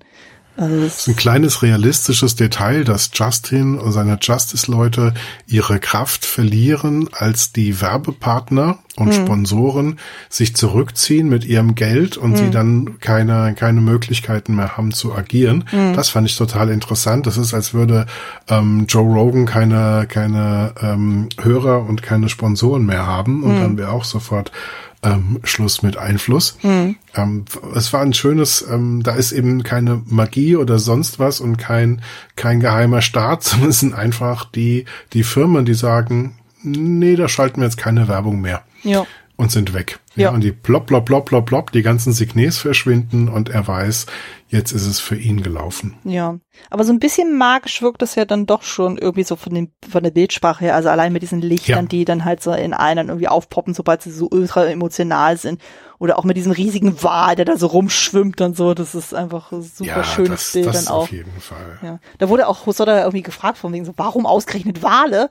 Und er meinte so, na, so gerade Wölfe und Wale, das sind für ihn so Tiere, äh, die ja auch unglaublichen Hass ausgesetzt wurden, also sei es dann irgendwie durch Märchen oder durch so Geschichten wie Moby Dick so und die er als besonders beschützenswert erachtet so und deswegen ähm, stellt er sie so in den Vordergrund, wo ich dachte so, ja, ja, also im Grunde ist ja, wird ja unser Biest ja wie so der böse Wolf dargestellt, so, obwohl er eigentlich gar nicht der böse Wolf ist dann so. Aber aufgrund der Umstände dann halt, äh, halt ein bisschen aggressiver ist als andere dann so, aber so richtig ernsthaften Schaden macht er doch jetzt eigentlich nicht, wenn ich das richtig verstanden habe, oder? Der Wal? Nein, nein, der, nee, der meine, bringt jetzt, alles so ein äh, bisschen durcheinander. Das Biest. Ja. Na, nur die, nur die, die ihn angreifen, nur, ja. nur mit denen er kämpft, sonst eigentlich gar nicht. Ja. Der Wal übrigens taucht in der realen Welt auch auf, in dieser kleinen Stadt, wo die Schule ist. Mhm. Da sind sie auch in der Innenstadt unterwegs und da siehst du den gleichen Wal als äh, Dekoration in so einer Mall. Ah. Stimmt, sie rennt ja einmal durch so eine Mall, wo sie, glaube ich, auf dem Weg zu Hiruka ist, wo sie ja irgendwie da völlig geschockt ist, von wegen so, oh mein Gott, die Hälfte der User hasst mich und ah, dann so, wo sie irgendwie so einen Nervenzusammenbruch kriegt, dann so, wo ich ja, so denke, ja. oh Gott, das ist ja auch wieder so ein, so ein typisches Bild von Suso, die halt so in ihren Selbstzweifeln irgendwie zerhadert, dass sie quasi gar nicht sieht, hey, sie hat total viele Follower, sondern sie sieht dann nur so, hey, ich habe total viele Hater und dann denkst du, nein, nein, konzentriere dich auf deine positiven Seiten und das ist so, oh, das ist so, so. Ja, aber das ist doch das, das Phänomen des Teenagerlebens, ja. dass du ähm, jedes Lob nur ein Hundertstel so stark wahrnimmst, wie es geäußert wird, und jede Kritik hundertmal so stark wahrnimmst, ja. wie sie geäußert wurde. Das, das ist doch, da erinnern wir uns doch noch dran. Ja, ich meine, das ist ja heutzutage ja auch nicht so viel anders. So, selbst wenn wir irgendwie im Podcast-Bereich irgendwie Lob kriegen, sobald auch nur so eine schlechte Kritik kommt oder sonst irgendwas, dann merkt man sofort so, hm, was habe ich dir getan? So, hm, so, ich fühle mich schlecht und ah, und äh, ich muss mein Leben ändern. so ist keine Ahnung. Also man ist ja nicht völlig frei davon. Also das äh, holt einen ja immer wieder ein. Also von daher ist der Film ja wirklich auch sehr aktuell dann so. Und äh, ist natürlich die Frage, wie weit das denn ich meine, das Internet entwickelt sich ja auch noch irgendwie weiter und das wird ja alles noch mal ein bisschen anders werden. Ähm, aber ich denke mal so die Grundstrukturen von so Neid und Mobbing und sowas, das wird ja sich wahrscheinlich nicht so großartig ändern. Absolut. Also ich würde auch gerne mal mit jemandem sprechen, der vielleicht 14 ist und im Internet aktiv ist, mit dem hm. Smartphone unterwegs ist und die verschiedenen Plattformen wie TikTok und sonst was und Instagram und so weiter alle kennt und benutzt, hm. wie dann so eine Person auf äh, diesen Film reagieren würde. Das würde mich schon interessieren. Ja. Stimmt, so, so, so, so, so ähm, die Zielgruppe in Anführungszeichen haben mal so auf Fragen von wegen, wie ist das denn eigentlich? Das ist ja zum Beispiel auch hier bei You total spannend. Ähm, man sieht ja irgendwie dann diese zwei Pole dann so, dass so auf einmal anscheinend so vor allem so diese Erwachsenen, äh, die dann so auf das Biest dann irgendwie so eintreschen und sagen so, hey, du musst weg, du musst irgendwie ähm, offenbart werden und sowas, du musst der Welt präsentiert werden, wer du eigentlich bist. Und auf der anderen Seite kriegt man ja dann irgendwie so diese Mini-Clips auf einmal von den Kindern, die dann irgendwie zeigen so, hey, das Biest ist total cool und wir feuern ihn an, so, und er ist mein Held und ladida, also total abgefahren und denkst so, das ist so konträr irgendwie. Und man sich auch so fragt, so, warum feiern ihn warum feiern ihn gerade die Kids dann so extrem dann so? Wahrscheinlich aber, weil er cool ist so, und eine mystische Aura hat oder so. so. Das ist einfach äh, interessant, vor allem auch, wie es dann dargestellt wird mit diesem Mini-Comic dann irgendwie von wegen so, dass er, glaube ich, so dieses Ei dann so, was er irgendwie dann kommentiert, von wegen so, warum ist der cooler als ich und ah! das ist wie so diese humoristische Seite von Hosoda oder so, wo auch so denkst so, ja, also das hätte es zum Beispiel bei Studio Ghibli in der Form so nicht gegeben. so, also ich glaube. Absolut. Hosoda ist da freier ähm, und und innovativer und ähm, springt auch mal aus aus der aus der Begrenzung des Stils auch mal raus, um hm. um was schön darzustellen. Ja. Hm, ja. Wie zum Beispiel diese awkward Bahnhofsszene, also die ja wirklich sehr extrem ist manchmal dann. Aber Hammer, Hammer. Ja. Also da darf da benutzt er ähm, funktionierende Elemente aus dem aus dem Standard TV-Anime, mhm. die sehr sehr gut sind und die dann aber abweichen von dieser schönen Welt ähm, und der schönen Menschendarstellung vorher. Ja, mhm. aber es ist es funktioniert super, es ist ja. großartig. Definitiv. Ah, ich überlege gerade, ist da noch irgendwie jetzt ein Punkt, den ich noch ansprechen wollen würde. Ich habe das Gefühl, das meiste äh, ist ja, wir so haben Punkt, andere Punkte von dir aus der Analyse, glaube ich, jetzt auch schon schon äh, mit ja, ja. mit abgefrühstückt. Ja, ich denke auch. Also das äh, eine bedingt sich irgendwie das andere. Das ist ja das Schöne halt bei diesem Gespräch dann so, dass sich das einfach so äh, entsprechend entwickelt. Dann so. Ähm, es hatte die Frage dann so jetzt am Ende des Films so, was vermutest du, was ist dann am Ende mit Kay und äh, und Tomo was ist deren Endlösung dann tatsächlich?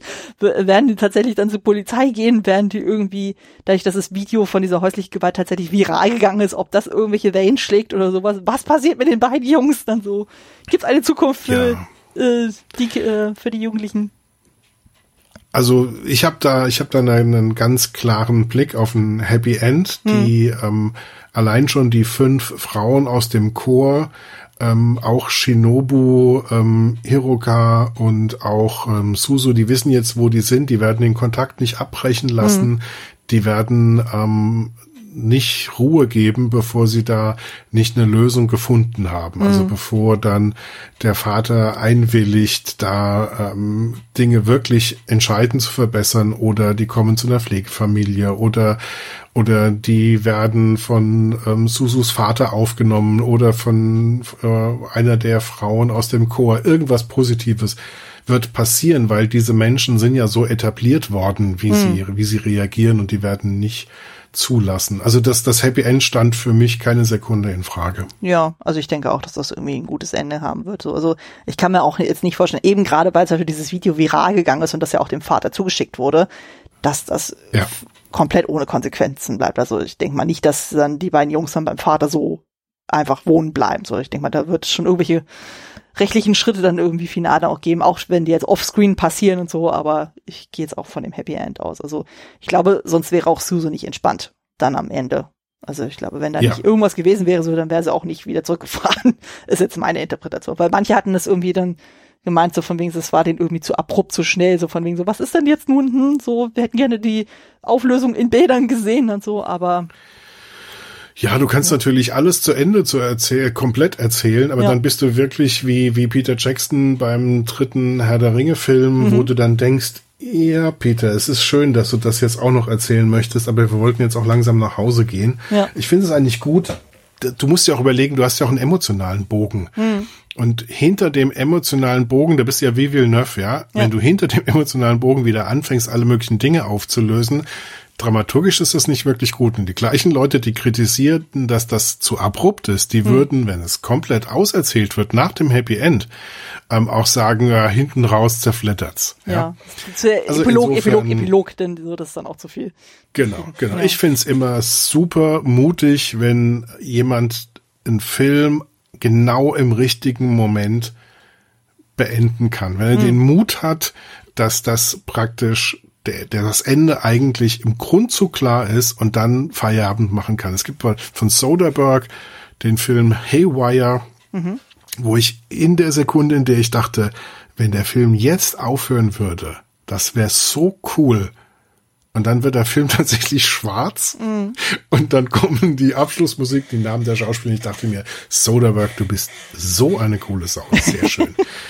Und das finde ich immer gut. Und Hosoda macht das auch eigentlich. Er hat noch diese schöne kurze Szene, wo die alle da am Fluss da entlang laufen. Hm. Das ist immer dieser Weg zwischen, zwischen der Stadt und dem Haus des Vaters. Hm. Und da ähm, alle nochmal praktisch sich positiv begegnen, miteinander reden. Und das ist, ähm, finde ich, das ist so dieser, dieser wunderschöne Ausklang, der ist nicht zu lang, nicht zu kurz und dann ist gut. Ja, ja, und vor allem auch äh, Shinobu wirkt ja auch relativ entspannt und so, weil er auf einmal merkt und so, okay, er muss jetzt anscheinend doch nicht mehr so diese Beschützerrolle mehr einnehmen, so die können sich jetzt auf einer viel entspannteren Ebene irgendwie begegnen.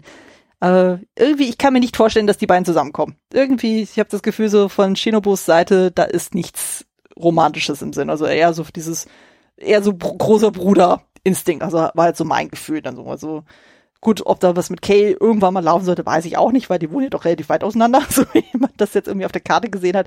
Aber das ist auch nicht so schlimm, wenn es jetzt gar nicht so diese romantische Auflösung am Ende gibt, sondern das ist dann einfach aufgrund des Story Arcs von Suzu, dass man einfach sagt, okay, man fängt mit ihr an, man hört mit ihr einfach auf als Single. Ja. Völlig okay, völlig rein. Weil in erster Linie geht's ja um die Liebe zu sich selber. War halt so mein Ansatz. Ja, es geht auch erstmal um die Möglichkeit, also um die Fähigkeit, mit sich selbst so weit klarzukommen, dass ja. man dann auch in, in eine Beziehung gehen kann. Und tatsächlich sind verschiedene Probleme sind jetzt viel kleiner als am Anfang und mhm. Shinobu macht auch den praktisch den Weg frei und das, das, das große Trauma ist überwunden und sie kann mit ihren Freunden singen, sie kann mit ihrem Vater reden, mhm. sie kann überhaupt singen als äh, nicht nur in einer, in einer virtuellen Welt und mhm. so weiter. Das heißt, ähm, alles, was sie braucht, um jetzt ihr Leben weiter zu gestalten, auch mit einer Beziehung, die kommen wird. Dafür ist jetzt praktisch die Tür offen. Mhm. Ähm, aber welcher Prince Charming da jetzt auftauchen wird, den, den kennen wir vielleicht noch nicht. Ja, man weiß es ja nicht. Aber wie es ja im Leben häufig so ist, so, also gerade so, bevor man irgendwie äh, die Schule abgeschlossen hat, so alles so, was da irgendwie in, in äh, Anführungszeichen so Beziehung dann irgendwie ist, so, das ist ja meistens auch eher nur so eine Experimentierphase, vermute ich mal. Also erstmal, um so überhaupt so klar zu kommen, okay, was mag man überhaupt, was mag man nicht und so und ist man überhaupt kompatibel mit jemandem oder nicht so und dann erst so mit dieser emotionalen Reife, die ja meistens dann erst so in den 20ern irgendwie kommt, so, da wird das halt, glaube ich, eher so ein bisschen ernsthafter in irgendeiner Form, aber ja, ja. von daher. Aber ich meine, es ist ja auch völlig in Ordnung, dass er dann zu sehr erstmal Zeit für sich dann auch irgendwie hat so und erstmal für sich selber nutzt und so und dass er an ähm, den Erkenntnissen, die sie ja im Laufe der Zeit, die ja dann erzählt werden, dann so, dann wächst und so. Das ist doch auch schön. Also ich meine, das ist ja auch ganz viel Selbstliebe, selbst, äh, sehr viel Selbstcare oder Self-Care. Das ist auch äh, sehr wichtig. Ja. ja. Ja. So, ich glaube, auf der Note können wir sogar tatsächlich so den Teil abschließen. Es sei denn, dir fällt noch irgendwas spontan ein. Nee, ich habe eigentlich nur gedacht, also wenn du mich jetzt nochmal nach meinem Fazit fragst, ich ja, würde das würde ich jetzt an der Stelle tun. Es ist so, ich empfinde es als super starken Film mhm. und ähm, ich halte ihn für sehr empfehlenswert ab zwölf. Ich habe schon überlegt, ob ich ihn meiner Patentochter zeigen kann. Mhm. Da bin ich praktisch für die filmästhetische Erziehung zuständig mhm. und wir schauen regelmäßig Filme zusammen, aber sie ist neun. Und das ist, glaube ich, zu früh bei dem Film. Gewalt in der Familie, zwei tote Mütter, das ist nein. Das hm. ist noch zu früh. Hm. Da verstehe ich auch die FSK 12, die respektiere ich da auch. Aber ich freue mich drauf, das in drei oder vier Jahren mit ihr zu gucken, weil ich weiß, dass es ihr wirklich super gut gefallen wird, mhm. weil es ein besonderer Film ist und diese diese Botschaft, die man am Anfang in You hört, in der virtuellen Welt kannst du neu anfangen. Das ist ja so eine so ein so ein Larifari Versprechen von jedem, der dich in der virtuellen Welt locken möchte. Mhm. Aber diese Botschaft steigert sich ja am Ende ist die Botschaft ja eigentlich, mit Hilfe deiner Freunde kannst du dich deinen Ängsten stellen und du kannst in der wirklichen Welt etwas verändern. Und das ist eigentlich die Botschaft, die am Ende in diesem, in diesem Film rüberkommt. Und ähm, deswegen finde ich das toll, das auch jungen Menschen irgendwann nochmal zeigen zu können. Und warum ich das empfehlen kann für jeden ab zwölf, definitiv. Abgesehen davon, es ist einfach spektakulär schön optisch. Mhm. Die Musik ist haut einen um. Auf der Leinwand ist diese ganze Kombination aus der Geschichte, aus den Bildern, aus der Musik einfach ein Knaller und es ist halt eine zeitgemäße Version. Also mein Fazit ist super positiv und ähm, ich sehe ihn jetzt, nachdem ich ihn jetzt unter dem Blickwinkel Schön und das Biest durch dich nochmal gesehen habe, auch nochmal mit einem mit einem anderen Auge und hat eigentlich noch noch ein bisschen mehr Spaß dran, was Hosso da alles an kreative Motivspielerei in diesem Film auch noch drin hat. Hm, auf jeden Fall. Ja. Nee, also ich habe auch das Gefühl, das ist ein Film, den kann, man auf jeden Fall empfehlen. Es wird nicht für jedermann tatsächlich ein Film sein. Also hatte ich auch im Vorgespräch gemeint, ich hatte den zum Beispiel mit meinem Mann geguckt so und der liebt zwar auch Animes, aber ähm, ist halt eher in so anderen Genres unterwegs, also Richtung Sci-Fi dann so und auch ein bisschen mehr Action und so was und auch gerne mal ein bisschen düster. Ähm, und da hat ihn zum Beispiel diese Story jetzt nur so bedingt abgeholt und so. Aber das ist auch völlig okay. Dann so, er hat ja dann zum Beispiel bei der Kamishin äh, da äh, hat er äh, seinen Spaß dran gehabt, so was ja auch völlig okay ist dann so. Aber gerade wenn man sagt, so, okay, man möchte wirklich so bombastische Bilder sehen und so und einfach eine sehr interessante Art und Weise, dieses Märchen umzusetzen, da würde ich auch sagen, so guckt da auf jeden Fall mal rein. Und ähm, ja, also von daher, gebt dem Film auf jeden Fall eine Chance. Legt euch auf jeden Fall den Soundtrack zu. Der ist geil. Der ist wirklich, wirklich gut. Ja, Egal in welcher Sprache. Absolut. Also das ist zum Beispiel das Schöne bei KSM Anime. Die haben ja zwischenzeitlich mal so Videos gepostet, zum Beispiel bei Instagram, wo sie mal gezeigt haben, wie die gesungenen Lieder in verschiedenen Sprachen dann klingen. Das ist super faszinierend. Äh, äh, zieht euch das mal rein. Das macht auf jeden Fall Spaß, das sich anzuhören und einfach zu gucken, wie äh, teilweise ähnlich, aber auch teilweise unterschiedlich die Stimmen dann auch so in den eigenen Sprachen dann auch so. Also wie sehr sie versucht haben, sich an diese Suzu-Figur zu ranzutrauen. Vor allem, um, um sich dem japanischen Original so wie ranzutasten. Das fand ich auf jeden Fall sehr interessant. Und ähm, ja, genau, eine Frage ist mir noch in den Sinn gekommen, bei, als ich meine Notizen runtergeschrieben hatte, die ich dir auf jeden Fall noch stellen möchte, bevor ich dich entlasse. Äh, angenommen, du könntest dich bei You anmelden. Was glaubst du, wie würde dein AS aussehen? Oder was wäre so dein Traum AS? Ähm, ich glaube, ein äh, irgend so was, so ein entspannter Waschbär mit Brille. ich glaube, sowas in der Art. Ah, okay, dann wäre es gar nicht so viel anders. Also ich hatte irgendwie im Sinn entweder so einen roten Panda oder so eine sehr große, fluffige rote Katze. Aber ich habe jetzt wieder rot gefärbte Haare, die sehr fluffig sind. Ich glaube, das würde so in die Richtung gehen. Und wahrscheinlich noch irgendwie ja. mit so einem Babykätzchen oder Babyroten Panda noch dazu, dann so, also von daher so zu sagen, okay, groß, fluffig, rot. ja, ist so ein bisschen, na, ich, ich glaube vielleicht so eine Figur wie der Waschbär bei Guardians, nur statt mit einer Knarre mit einem Buch. Auch Sowas schön. in der Richtung. Ja, stehe ich mir sehr schön vor. Also, also mehr so. Was ja auch, was ja auch in Japan so eine, so eine Tradition hat. Also da gibt's ja diese ähm, Figur von diesem, ja, das ist da ja kein, kein Waschbär. Diese ähm, Dachshunde, aber so eine, ne? so, ein, so eine, so eine Dachshunde-Figur, die da so das, was bei uns der, der, der Fuchs ist. Ja. So eine clevere Trickster-Figur, ja. die keine, die, die Regeln in Frage stellt und ähm, humorvoll ist und so. Da gibt's ja auch Tanukis, heißen die, glaube ich. Mhm ich, ähm, in der japanischen Mythologie. Sowas in der Richtung vielleicht. Ja, ach, das ist doch ein schönes Bild. Finde ich gut. Find ich ja. gut. Ähm, ja. Genau. Dann gibt's aber natürlich auch noch eine finale Frage an dich, die ich all meinen GästInnen dann auch stelle. So von dem, was du jetzt bisher so gesehen und gehört hast, so was ist denn deine Lieblingsadaption des Märchens, egal in welchem Medium? Und falls es jetzt die bis dato noch nicht gibt, so was wäre denn so deine Traumadaption, wenn du eine erstellen könntest? Also von denen, die ich gesehen habe, also Bell war die, die mir am besten gefallen hat, aber das ist ja noch nicht, also die ent, entfernt sich ja von der, von der Grundgeschichte.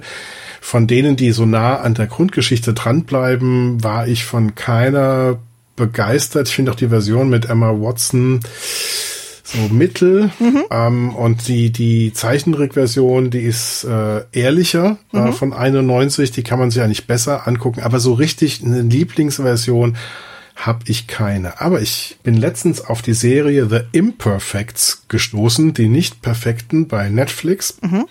Und da ist es so, dass durch Medikamente Jugendliche so Superkräfte bekommen. Und aus dem einen wird ein Biest. Also mhm. der, wenn der jemand, äh, wenn jemand anderes in Gefahr ist, dann verwandelt der sich in so ein Chupacabra-Biest und zerfetzt die Bösen und ähm, wacht dann nackig und blutverströmt irgendwo im Wald auf. Also so eine Werwolf-artige Geschichte. demnach. Ja, ja, ein Chupacabra mhm. ist äh, eine coolere Version vom Werwolf, ja. Ah, okay. Und ähm, seine Freundin sieht das dann irgendwann und die steht total auf das Monster. Auf die ah. Monsterversion von ihrem Freund und findet den auch ähm, sexuell viel attraktiver als den schüchternen, comiczeichnenden Freund, als Chupacabra Monster als Beast findet sie ihn viel großartiger. Und ähm, da, da musste ich auch so denken, ah ja, das ist aber eine interessante Variante von Die Schöne und das Beast. Mhm. Ähm, aber ähm, das, das war nur so eine Assoziation. Meine Traumversion, die kann ich dir genau erzählen. Die wäre natürlich eine Science-Fiction-Version. Ja. Und ähm, wir hätten Kristen Stewart als ähm, Astronautin, Vorname Bell, klar. Mhm. Und die verliebt sich in einen hässlichen, männlichen Alien, mhm. so ein Bestienmonster. Der will absolut nichts von ihr wissen. Mhm. Und sie lässt aber nicht locker und sie nimmt ihn gefangen und hält ihn in einer düsteren, verlassenen Raumstation mhm. so lange gefangen und versucht ihn jeden Abend beim Abendessen auf eine andere Weise zu beeindrucken oder zu verführen, bis er sich nach Monaten endlich in sie verliebt und in eine Beziehung einwilligt. Quasi die Antithese. Gibt, es gibt keine optische Transformation, aber mhm. man könnte einen Tanz in der Schwerelosigkeit machen mhm. und natürlich eine Action-Szene, wo sie das Alien Beast vor anderen Alien-Wölfen rettet. Mhm. Und er sie am Ende dann wahrscheinlich noch irgendwie rettet. Also die, genau. die umgekehrte der, Rettung der, brauchen wir auch noch. Genau, und ähm, das, äh, das Ganze könnte man dann Star Beast nennen. Mhm. Und ähm, oder Die Schöne und das Star Beast. Star Beast war übrigens der Arbeitstitel von Alien, Aha. bevor sie sich entschieden haben, ähm, den Film von 1979 Alien zu nennen. Ach, das, das wäre mit Besetzung Kristen Stewart, das wäre meine Traumversion. abgefahren. Aber finde ich gut. Ich meine, im Grunde genommen, streng genommen, so wenn man wirklich drüber nachdenkt, sie hat ja im Grunde genommen mit Twilight ja auch so ein bisschen ihre Beauty in the Beast Story schon irgendwie gehabt, die auch mehr als toxisch genau. ist, aber dazu an anderer Stelle mal. Also es ist einfach, äh, ja, aber die Grundidee finde ich auf jeden Fall spannend. Also das finde ich auch so interessant, dass dann irgendwie jeder Gasse, jede Gästin jetzt bisher was komplett anderes erzählt hat. Aber das finde ich auch so schön bei diesem Märchen, dass da einfach jede Person einen völlig anderen Ansatz dann wählen würde, um diese ja. Geschichte zu erzählen. Also das finde ich auch so interessant eben bei Hosoda selber, dass er dann zum Beispiel auch sagt, okay, diese Story ist im 18. Jahrhundert geschrieben, ich verlagere das ins heutige Zeitalter oder so nahe Zukunft und so, das ist ja nicht so genau datiert, aber es ist ja schon klar, okay, das ist irgendwie relativ nah an dem, was wir jetzt gerade so haben und äh, ja, äh, interessant, so was jeder dann aus dem Stoff dann irgendwie zieht dann so und äh, wo wer wie sein oder ihren Fokus legen möchte. Finde ich ja. gut. Also sehr schön, sehr schön. Genau dann würde ich sagen, dann kommen wir auch jetzt zum Abschluss. Du darfst noch mal Werbung für dich machen. Wo kann man dich im schönen Internet finden, wenn man nach dir suchen möchte? Ja, man kann ja äh, nicht jeder Social Media Plattform noch vertrauen, dass sie in Zukunft weiterhin gut funktioniert. Insofern ist es tatsächlich am besten auf schöner-denken.de zu gehen oder auf japanuary.de oder auf soylent-screen.de oder auch ähm, für Kinoshita auf keisuke-kinoshita.de zu gehen. Also da gibt's dann immer die jeweiligen Internetseiten. Ansonsten bin ich auf Letterboxd und ähm, Mastodon auch unterwegs und immer noch auf Twitter und ähm, da, ähm, wobei ich sagen muss, ich kriege auf Letterbox und Mastodon eigentlich mehr Feedback und mehr Kontakt ähm, als auf Twitter, mhm. überraschenderweise. Mhm. Ähm, ja, auf jeden Fall, da, da findet man mich und ich freue mich immer über Feedback und ich freue mich auch, wenn ich in so tolle Podcasts eingeladen werde und ab und zu lade ich auch selbst ähm, wieder Menschen ähm, in meinen Podcast ein und das wird auch dich ereilen. Oh. Mit dem richtigen Film werde ich mich bei dir melden und dann ähm, wirst du auch mal zu schöner Denken geholt. Ja, ach schön, das freut mich. Ja, du bist auch wieder sehr gerne gesehen. Mal gucken, da findet sich in irgendeiner Form auf jeden Fall was. Entweder hier oder bei den anderen Podcasts. Äh, es gibt ja mehr als genug. Und äh, genau, äh, diesen Podcast Ungeheuerlich Schön findet ihr wie gewohnt unter ungeheuerlichschön.de, äh, schön mit OE.